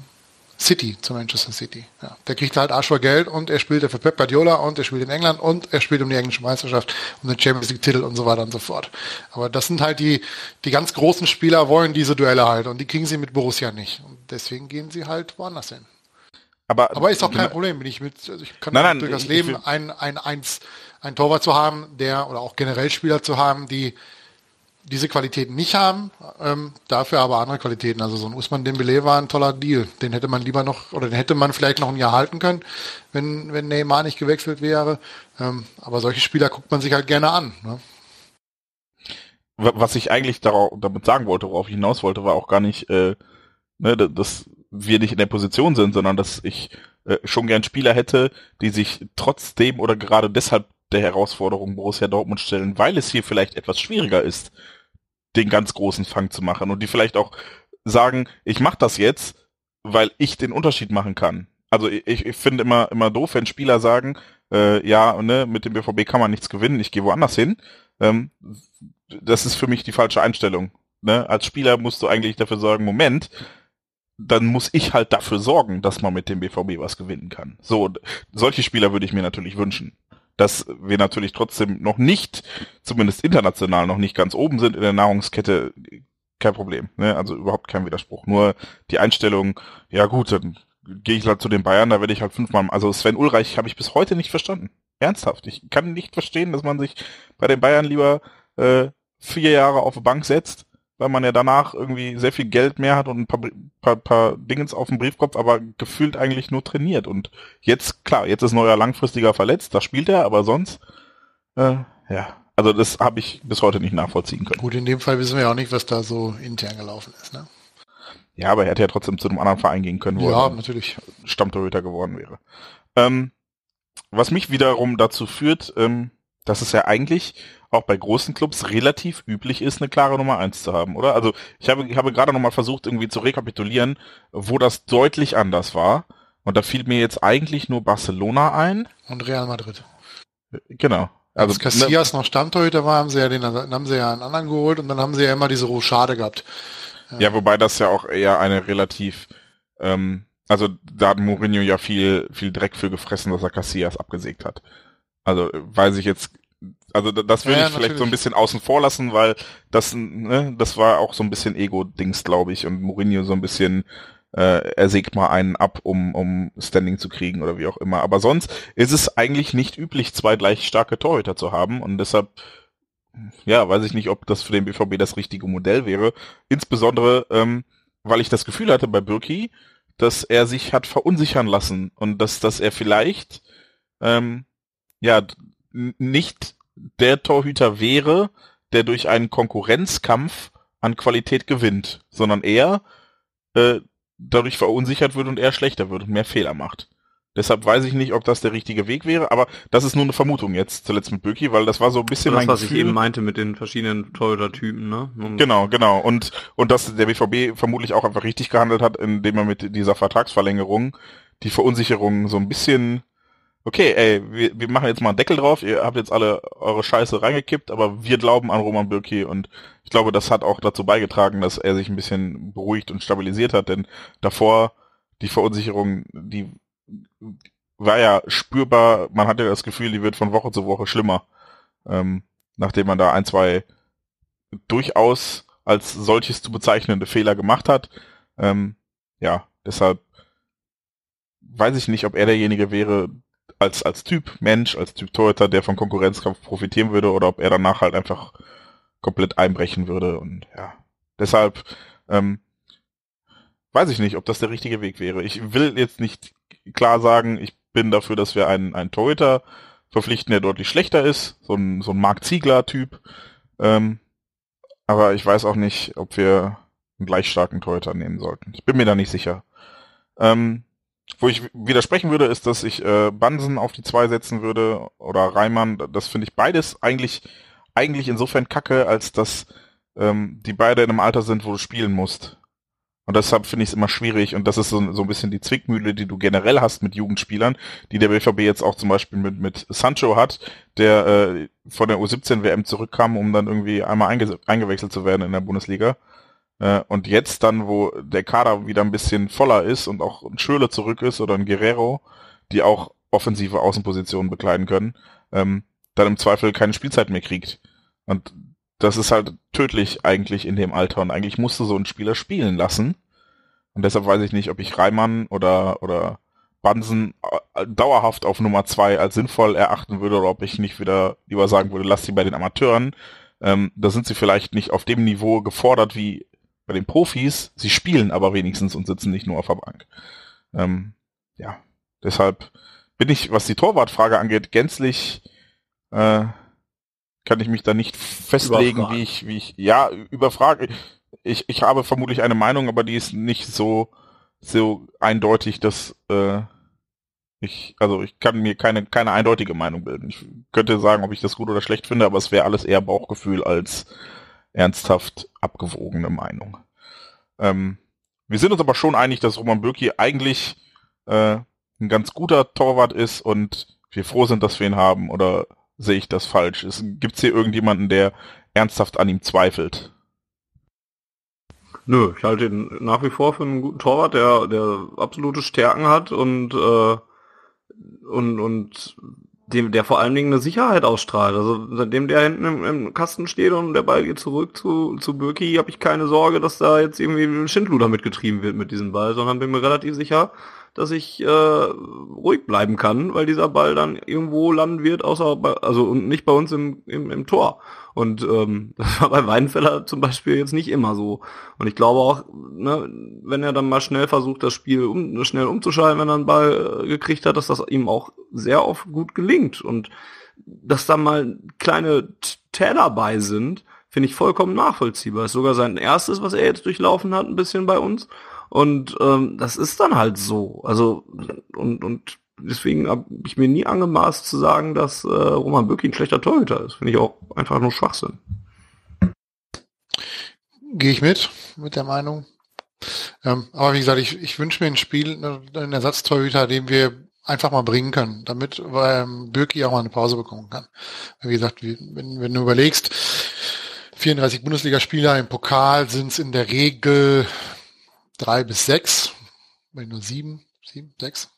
Ähm, in den letzten dann, Jahren durchgängig sieben. Ja, dann sind es also, sagen wir mal, es sind drei bis sieben, irgendwo so dazwischen, je nachdem, wann wir auf den FC Bayern treffen und wo. Und ähm, bisher haben wir da ja meistens gut ausgesehen in München im Pokal, ähm, aber es mag auch mal andersrum gehen. Und dann hast du jemand Champions League, Europa League, also du hast irgendwie so um die um die 50 Pflichtspiele pro Saison. Und da als Torhüter plus Nationalmannschaft, wo er ja auf der Bank sitzt, ähm, ich glaube, das wäre nicht so schlecht, wenn man da auch mal ein bisschen rotieren könnte, damit er auch einfach mal ja, eine Pause bekommt. Ich, nicht, nicht, aus, nicht aus körperlichen oder ja, körperlichen Aspekten, sondern vor allem aus, aus ja, gedanklichen Geschichten. So, sich alle drei Tage zu motivieren, stelle ich mir sehr schwierig vor, geht mir als Fan ja ganz genauso. Also es ist echt manchmal nicht so einfach, sich alle drei Tage auf ein Heimspiel oder ein Auswärtsspiel zu motivieren. Und wir müssen uns das nur angucken, wir müssen nicht Leistung bringen. Gut, dann haben wir den nächsten Themenkomplex zumindest mal besprochen, abgehakt. Nicht unbedingt, weil wir uns ja nicht unbedingt einig sind oder sicher, was wir wollen, außer Volker. Ähm, dann kämen wir ja zum nächsten. Und ähm, an der Stelle vielleicht nochmal kurz der Hinweis, wir werden jetzt keine detaillierte Vorschau aufs morgige Spiel abgeben, denn wenn ihr das hier hört, ist das nicht mehr das morgige Spiel, sondern das heutige oder das gestrige oder das von vorletzter Woche. Und ähm, deshalb werden wir da jetzt nicht so im Detail ausgehen, sondern äh, darauf eingehen, sondern eher auf die generellen Möglichkeiten, die der BVB in der Champions League noch hat und äh, ja, was die Auftritte in der Champions League überhaupt so bedeutet haben. Ähm, wenn ich das richtig sehe, ist nach der Hälfte der Vorrunde prinzipiell noch alles möglich. Korrekt? Rechnerisch, ja. ja. Okay, und äh, jetzt mal ein bisschen realistischer betrachtet, äh, ist ein Weiterkommen des BVB schon sehr davon abhängig, dass die anderen Mannschaften sich gegenseitig Punkte wegnehmen, richtig? Ja, und dass man selbst halt jetzt noch ein paar echte Sahneauftritte dahin legt, ne? Also ich glaube, mit dem 1 zu 1 in Nicosia war, war die Sache dann schon fast so ein bisschen gegessen. Ist jetzt halt auch wieder doof, ne? Wenn ihr das jetzt hört und das hat sich vielleicht komplett schon erledigt oder so, dann ist das hinfällig, was wir hier sagen. Ähm, deswegen halten wir halten wir diesen Themenbereich wahrscheinlich auch ein bisschen kürzer. Ähm, ja, aber nichtsdestotrotz, also wenn alles normal läuft, dann, dann wirst du in dieser Gruppe bestenfalls Dritter und nichts anderes mehr und gehst dann in eine Euroleague, weil wir müssten ja jetzt in Madrid noch was holen. Ähm, das wird sich als schwierig herausstellen, wenn wir das Heimspiel als Grundlage nehmen. Äh, du müsstest zu Hause gegen Tottenham noch was holen, äh, idealerweise einen Sieg, das könnte ich mir vielleicht noch am ehesten vorstellen. Ja, und du müsstest morgen Nicosia schon ein bisschen deutlicher wehtun, als vielleicht nur mit einem 1 zu 0 wieder nach Hause zu schicken. Und ähm, ja, dass das alles zusammen dann, dann auftritt, stelle ich mir schwierig vor. Volker, ich hörte eben das Rauschen deines Mikrofons, bevor Fanny das Wort ergriff. Äh, ja, ist, ich persönlich halte für komplett unrealistisch, die Gruppenphase noch zu überstehen. Ähm, Im Grunde genommen reicht ja äh, Tottenham fast schon unentschieden morgen. Da müssten wir alle drei Spiele gewinnen, um noch weiterzukommen. Ähm, gerade das letzte Gruppenspiel in Madrid, glaube ich nicht, dass wir das gewinnen. Unentschieden mag durchaus drin sein, wenn Real Madrid wieder keine Lust hat, weil sie schon durch sind, aber das zu gewinnen halte ich für ziemlich unrealistisch. Aber äh, wirklich, also genau, genau das wäre so eine Konstellation, wo ich mir fast noch ja, Hoffnung machen ist vielleicht ein bisschen groß als Wort, aber ähm, aus, aus dessen, aus deren Gründen ich jetzt das Ding noch nicht komplett abschreiben würde, ist halt vielleicht, dass ähm, eine von den beiden Mannschaften da oben im Zweifel schon relativ deutlich durch ist und wir dann nur noch auf die B-Mannschaft treffen und da vielleicht unerwartet viele Punkte holen. Meint ihr nicht, dass da vielleicht irgendwie durch direkte Duelle. Ja, aber, so. aber selbst wenn, äh, lass uns mal eben durchrechnen. Beide haben sieben Punkte, Real und Tottenham. Wir haben sechs weniger, also ein Punkt. So. Wenn wir jetzt morgen gewinnen, haben wir vier. Wenn die beiden unentschieden spielen, sind es acht. Da müssten wir die schlagen, Tottenham, mit mindestens 3 zu 1, wenn nicht noch höher. Oder 2-0 reicht, glaube ich, auch, ne? Aufgrund des Auswärtsduells, um das direkte Duell zu gewinnen. Jo. Ja, 2-0 würde auch reichen. Also wir müssten die so schlagen, dass wir das direkte Duell gewinnen. Dann haben wir sieben Punkte und ein Punkt Rückstand. Aber dann darf ja Tottenham auf keinen Fall das Heimspiel gegen Nicosia gewinnen. Und wenn sie das tun, haben wir keine Chance. Hm, verdammt.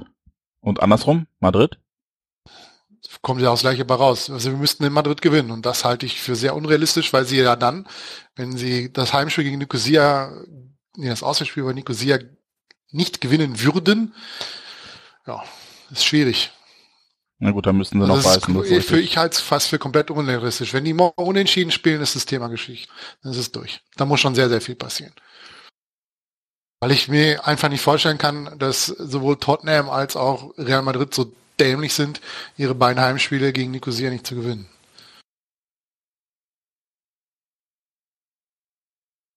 Also wir reden von Real Madrid. Ja, also. Ich glaube, die könnten eine B-Mannschaft nach Nicosia schicken, sie würden es immer noch gewinnen. Ja, äh, gut, den Fehler haben wir ja auch gemacht, genau so da aufzutreten. Ja, nur, dass deren B-Mannschaft so gut ist wie unsere A-Mannschaft.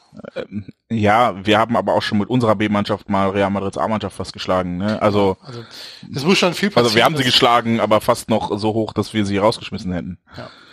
Also es, wenn, wenn es, wenn es Real Madrid morgen gelingt, in, in London zu gewinnen, dann haben wir noch eine Chance. Ansonsten ist es vorbei morgen. Oder umgekehrt. Aber das ist in der Tat eher schwierig. Ja, aber dann sind sie halt ja. am letzten Spieltag muss, müsste Real ja dann noch was holen gegen uns, dann schicken sie ja keine B-Mannschaft. Im Real ist es ja egal, ob sie Zweiter oder Erster werden. Die haben ja die Qualität, das habe ich ja letztes Jahr schon gesagt. Ähm, egal was da im Achtelfinale kommt, Die haben das Selbstbewusstsein zu sagen, die hauen wir trotzdem weg. Gut, dann äh, stellt sich mir jetzt noch die Frage, a, glauben wir unzweifelhaft nach den letzten Auftritten daran, dass wir nicht nur Nicosia schlagen, sondern äh, vor allem auch genug Punkte holen, um am Ende vor Nicosia zu landen?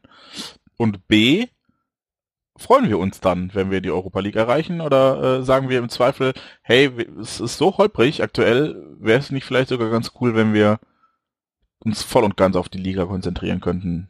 Beziehungsweise Liga und Pokal, je nachdem, wie es kurz vor Weihnachten ausgeht. Frage eins, ja, weil wir das Heimspiel morgen gewinnen. Frage zwei kann ich jetzt ehrlich gesagt nicht beantworten, weil die Mehrbelastung hast du dann ja erst ab Februar. Und das sind im Vergleich zur Champions League auch nur zwei Spiele. Also ich glaube, es wäre nicht so schlecht, wenn wir, wenn wir in der Europa League spielen, einfach um mehr Spielpraxis unter, unter Watch zu bekommen und auch damit möglichst viele Spieler das System verstehen unter Wettkampfpraxis. Du kannst es ja trainieren wie blöde, aber es ist ja immer noch ein Unterschied, ob du das jetzt trainiert hast oder ob du wirklich einen Gegner hast, der sich irgendwas einfallen lässt, um das Ganze zu unterbinden. Und da kann auch gerade gegen etwas kleinere Gegner in Europa League das vielleicht nicht so schlecht sein. Herr Lehrer?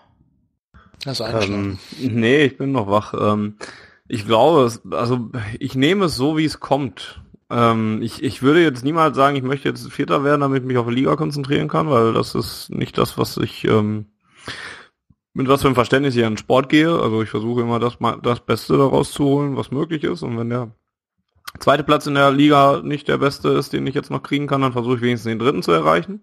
Also in, in der Champions League in dem Fall. Ähm, und deswegen möchte ich dann auch Dritter werden und nicht hinter Nicosia landen.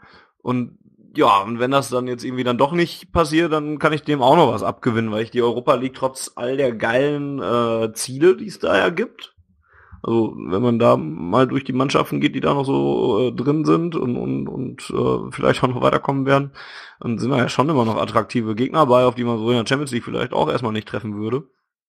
Es sei denn, wir spielen wieder gegen Arsenal. Ne? Genau, das wäre halt wieder das, was dann nicht passieren durfte. Ja, dann, dann ist es, aber es ist dann halt auch eine Liga äh, oder so, so ein, ja, aus finanziellen Gründen brauchst du da nicht antreten. Die Uhrzeiten sind scheiße, also die Euroleague hat immer noch ganz viele andere Probleme und, und, und deswegen könnte ich auch darauf verzichten. Und wenn wir aber Dritter werden, drehe ich es um und sage, ja, sind immer noch ein paar geile Spiele und jetzt versuchen wir hier den Titel zu holen, dann haben wir den auch abgehakt oder so. Ich, deswegen, ich bin da recht entspannt und nehme das dann so, wie es kommt. Also ich kann sowohl mit dem einen als auch mit dem anderen halbwegs leben. Lyon ist schöner als Kiew, glaube ich. Ja, gut.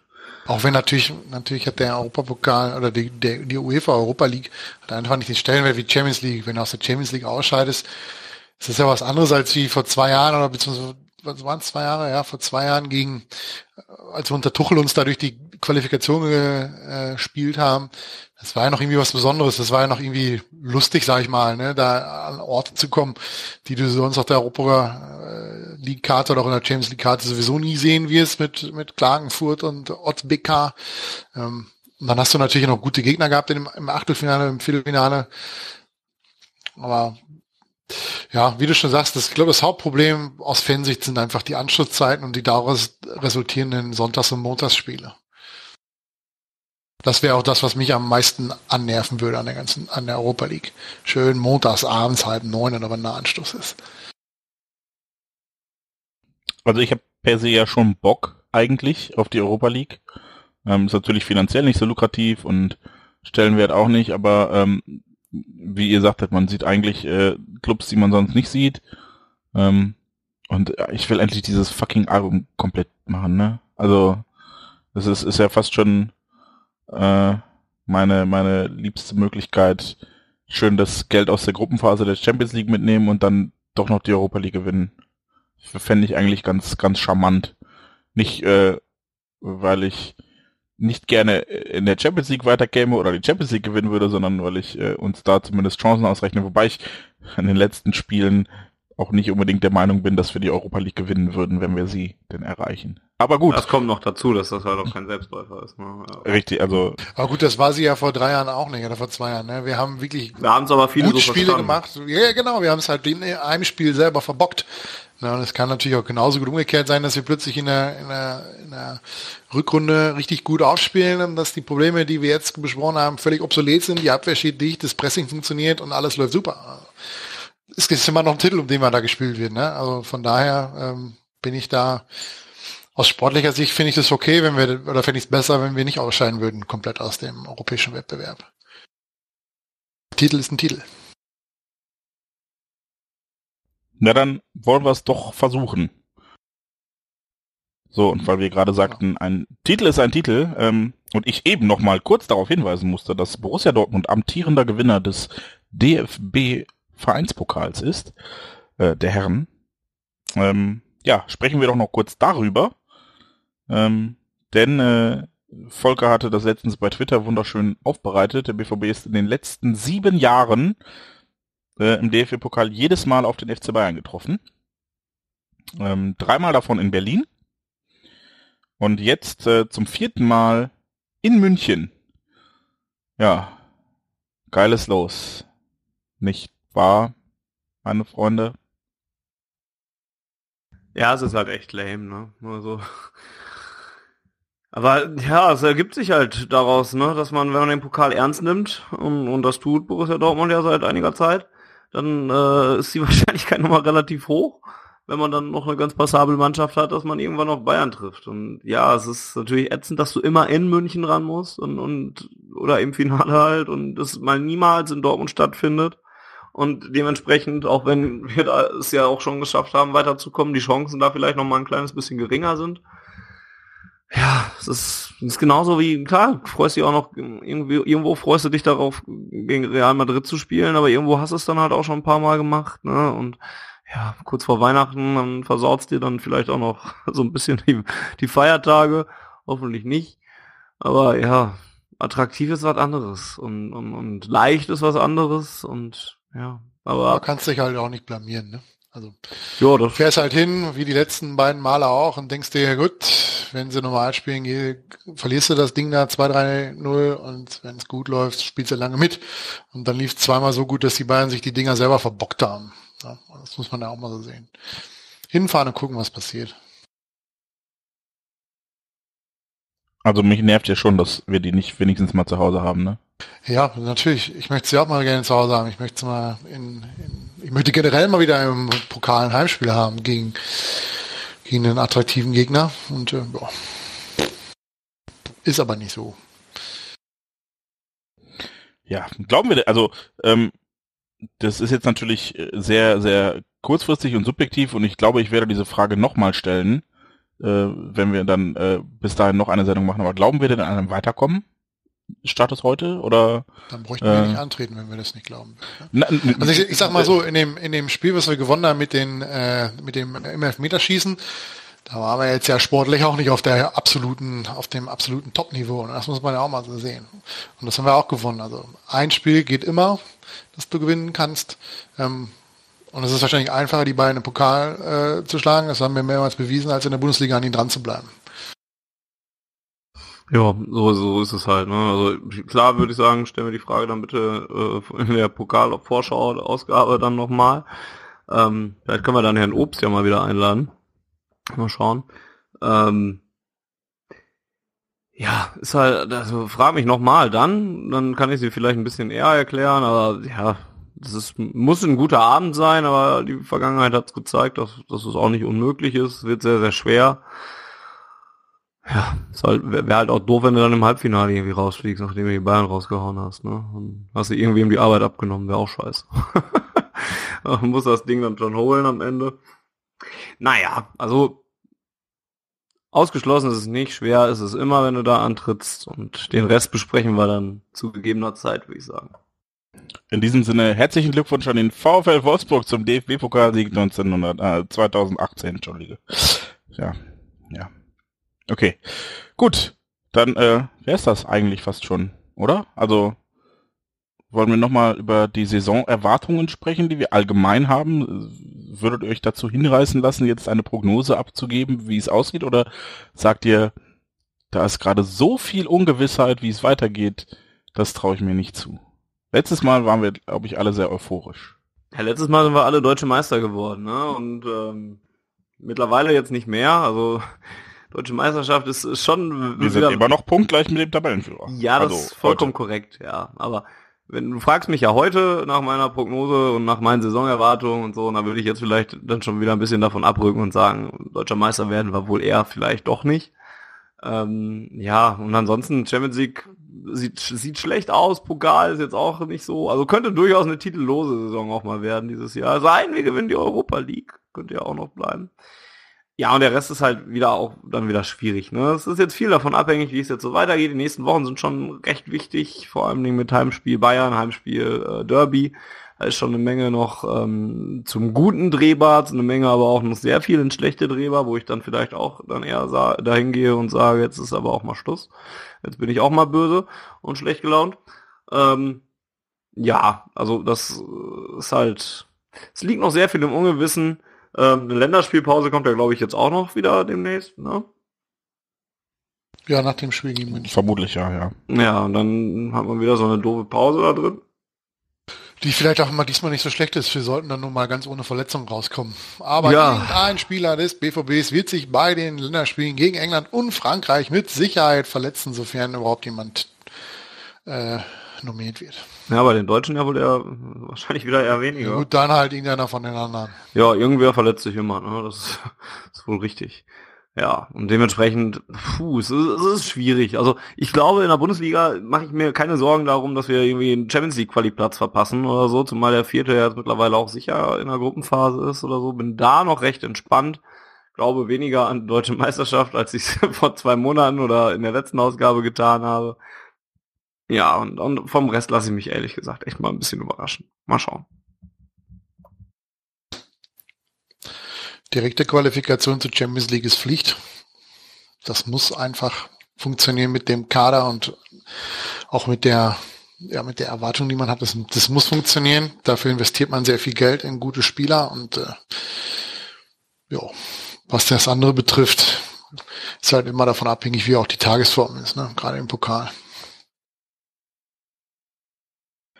Ja, würde ich äh, letzten Endes, also das, das muss ist mir ein bisschen zu wenig prognostizierend und zu, mehr, zu sehr fordernd, aber prinzipiell hast du ja recht damit, dass äh, wir eigentlich eine Mannschaft uns erlauben, finanziell, die dazu in der Lage sein sollte, äh, dieses Ziel zu erreichen, selbst wenn sie von meiner Oma trainiert werden, äh, meine Oma ist tot. Okay, selbst wenn sie von äh, meiner Mutter trainiert werden würde, die Probleme hat, mit einem Tablet umzugehen, ähm, ja. Wobei. Eigentlich nicht mehr die modernen Laptop-Trainer. Ja, ich meine, äh, hier, die Bayern haben gezeigt, dass es vielleicht, also selbst ein guter Trainer, der mit moderner Technik umgehen kann oder auch nicht, aber der raucht dann und so. Äh, keine Ahnung. Ja, ähm, ich glaube, äh, in der Bundesliga äh, Platz 4 ist als Minimalziel durchaus noch deutlich im Bereich des Möglichen. Ich bin mir auch nicht so sicher, dass wir da schon schon gerade uns sämtliche Fälle davon schwimmen, denn äh, wie ich eben schon einwarf, sind wir immer noch punktgleich mit dem Tabellenführer und ähm, das könnte sich am Samstag ändern. Oder wird sich. Mit Bayern. Bayern ist drei vor. Ach scheiße, stimmt. Wir haben ja verloren. Ja, aber wenn wir Fuck. gewinnen, sind wir wieder dran vorbei am Samstag. Ich dachte die ganze. Ah. Bayern hat plus 17 im Torverhältnis und wir plus 16. Gewinnt der BVB. Bei drei Punkten Rückstand ist er wieder vorbei. Ja, easy. Dann sind wir ja quasi nächste Woche wieder Tabellenführer. Sehr schön. Nein, ähm, also wir sind da zumindest noch in Schlagdistanz. Das kann jetzt relativ schnell gehen, dass es nicht mehr so ist, aber aktuell ist es noch so und deshalb halte ich da auch nichts für unmöglich, aber schon für deutlich unwahrscheinlicher als noch bei der letzten Aufzeichnung. Ähm, und vor allem vor der letzten Länderspielpause, da habe hab ich uns wirklich gute Chancen ausgerechnet, dass wir da lange oben bleiben und bin schon ein bisschen traurig, dass das jetzt relativ schnell auf Platz zwei zurückging. Ähm, halte aber Platz 4, wie gesagt, für mindestens realistisch, wenn nicht sogar Pflicht, verpflichtend. Ähm, Im Pokal sehe ich leider nicht so gute Chancen, wenn ich ehrlich sein darf. Ähm, und auch in Europa. Also ich glaube, ähm, titellos wird die Saison schon sehr wahrscheinlich. Und wenn dann eher in der Liga, aber selbst da nicht. Nee. Ich, vielleicht ist das die aktuelle Situation, die das mit mir macht. Und ich hätte vor drei Wochen noch anders geantwortet, aber ähm, gerade sehe ich das eher wie ein, ein äh, relativ ruhiges Eintrudeln auf Rang zwei bis drei, vielleicht auch Rang vier am Ende der Saison, ohne leider noch große Rollen in irgendwelchen Pokalwettbewerben zu spielen. Und selbst wenn wir ähm, die Europa League erreichen, was ich äh, persönlich auch noch nicht für, für sicher halte, ähm, glaube ich nicht, dass wir da, je nach also Gegner spielst, natürlich. Spielst mit dem Gedanken, dass wir das Heimspiel morgen verlieren. Ich spiele mit dem Gedanken, dass wir es nicht gewinnen. Ich spiele auch mit dem Gedanken, dass äh, Nicosia in den verbleibenden zwei Spielen besser abschneidet als wir. Ja, durchaus.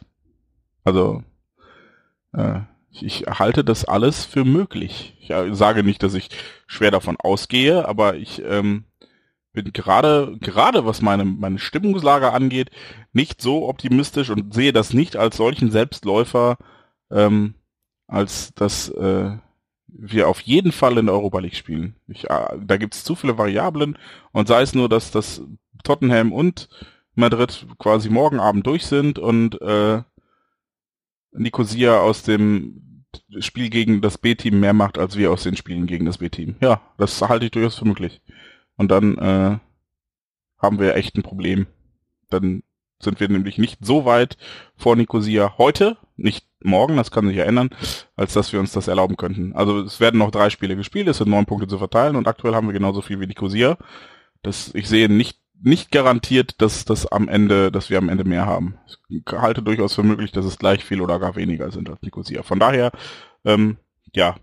Aber selbst wenn äh, wir weiterkommen, was ich jetzt auch nicht für unrealistisch halte oder für unwahrscheinlich, nur halt nicht für sicher, ähm, weiß ich nicht, wie lange wir danach noch in der Europa League mitspielen, denn ähm, ich, ich habe da die Befürchtung, dass wir entweder auf eine Mannschaft treffen, die uns qualitativ überlegen ist, das sind nicht viele, aber doch schon ein paar, oder auf eine Mannschaft, die das Ganze noch ein bisschen ernster nimmt oder ähm, die mangelnde Qualität durch, durch Einsatz oder, oder Raffinesse ein bisschen, ja, ausgleichen kann. Also wir, wir können auch in der Europa League über kleinere stolpern und das halte ich leider auch da nicht für unwahrscheinlich.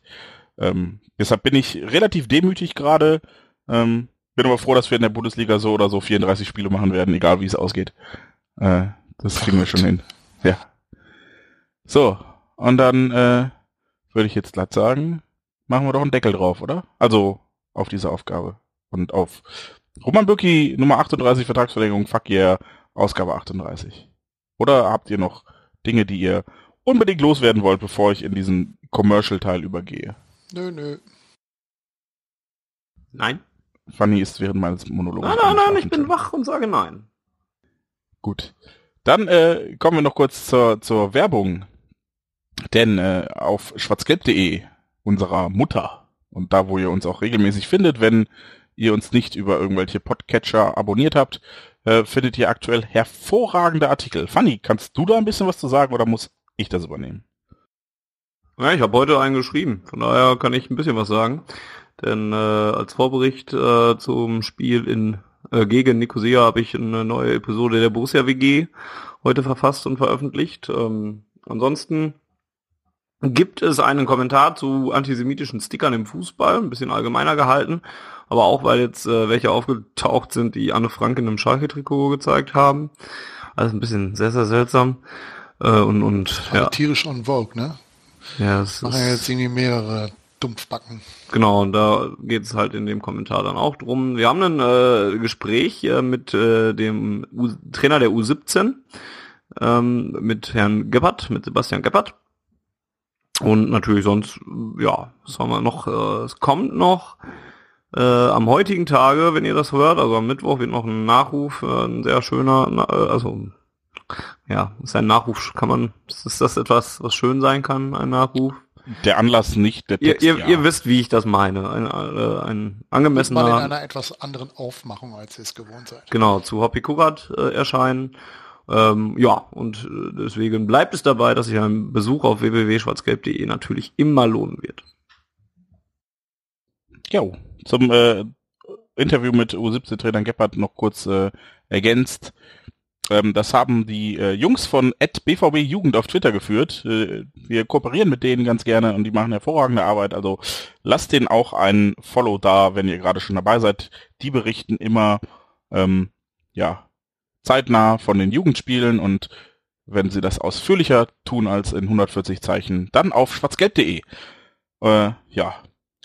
Ansonsten, ähm, die kalte Jahreszeit steht bevor oder hat schon begonnen, je nachdem, ähm, es ist auf jeden Fall, sind wir in der Winterzeit angekommen und äh, das ist der perfekte Moment für euch, Pullis zu kaufen, bei uns im Shop am besten. Ähm, die sind nicht nur super kuschelig und das sage ich aus eigener Erfahrung, die sind auch echt schick. Also äh, kommt mal bei schwarzgelb.de im Shop vorbei. Ähm, ist für uns, glaube ich, die beste Methode der Unterstützung. Äh, wir haben so ein paar Kosten zu tragen und äh, über den Shop machen wir das, glaube ich, in einer Situation oder auf eine Art und Weise, auf der beide davon profitieren. Auf der einen Seite derjenige, der einkauft und auf der anderen Seite wir, denn äh, wir kriegen ein bisschen was von den Einnahmen und ihr kriegt was Schönes zum Anziehen. Ja, und dann äh, bleibt mir nur noch uns drei zu präsentieren. Ähm, es war mir eine Ehre, heute mit euch beiden seit längerer Zeit mal wieder zu quatschen. Wir müssen das deutlich häufiger machen als zuletzt. Ähm, mit dabei auf Ausgabe, Aufgabe, mhm, mit F. Ausgabe 38 von Auf Ohren waren äh, Volker bei Twitter at vm-83 und äh, Funny bei Twitter at really, also wirklich really funny. Funny allerdings nicht wie die Chips, sondern V-A-N-N-I. Und äh, meine Wenigkeit, ich durfte durch das Programm führen heute ähm, bei Twitter at Baumwollhose. Fragt nicht, warum ich so heiße. So. Und äh, bevor ich mich gleich als letzter verabschiede, übergebe ich das Wort an meine Mitstreiter. Trick or treat. Auch schön.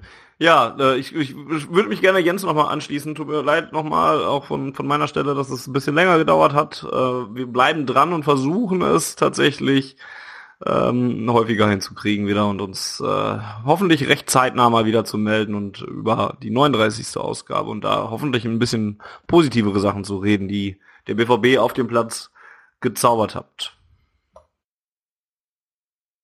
Das war's schon von dir? Ja, ich glaube schon. Hab, Gut. Eine gute, hab eine gute Zeit und so, ne? Ja. Nö, nö, ich bin fertig. Ja, ähm, wir hören uns wieder. Ähm, ich äh, nehme den Mund vermutlich nicht zu voll, wenn ich sage, nicht im Oktober. Ähm, hoffentlich als Derby-Sieger, vielleicht auch schon vorher, aber das äh, würde ich jetzt nicht versprechen wollen. Und äh, ja, in der Zwischenzeit warten auf uns die Bayern und ein paar Champions League-Spiele und dann Ende November das Derby. Also entweder hören wir uns davor oder danach, aber sollten wir uns danach hören, dann hoffentlich als Derby-Sieger und äh, bis dahin tut es leid. Vielen Dank fürs Zuhören und äh, wenn ihr Feedback habt, gerne über Ad auf Ohren bei Twitter oder podcast at schwarzgelb.de.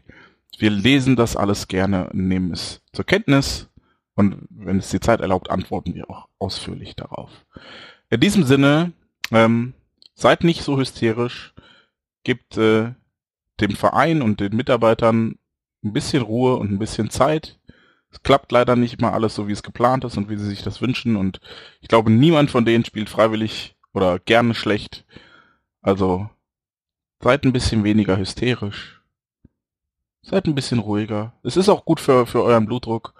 Und bis dahin, äh, ich glaube, das renkt sich alles wieder ein. In diesem Sinne, hier BVB. Die Zuhörerzahl, wie immer präsentiert von schwarzgelb.de, dem Fanzine über Borussia Dortmund. Auf Ohren bedankt sich bei 19.009 Zuhörern ausverkauft.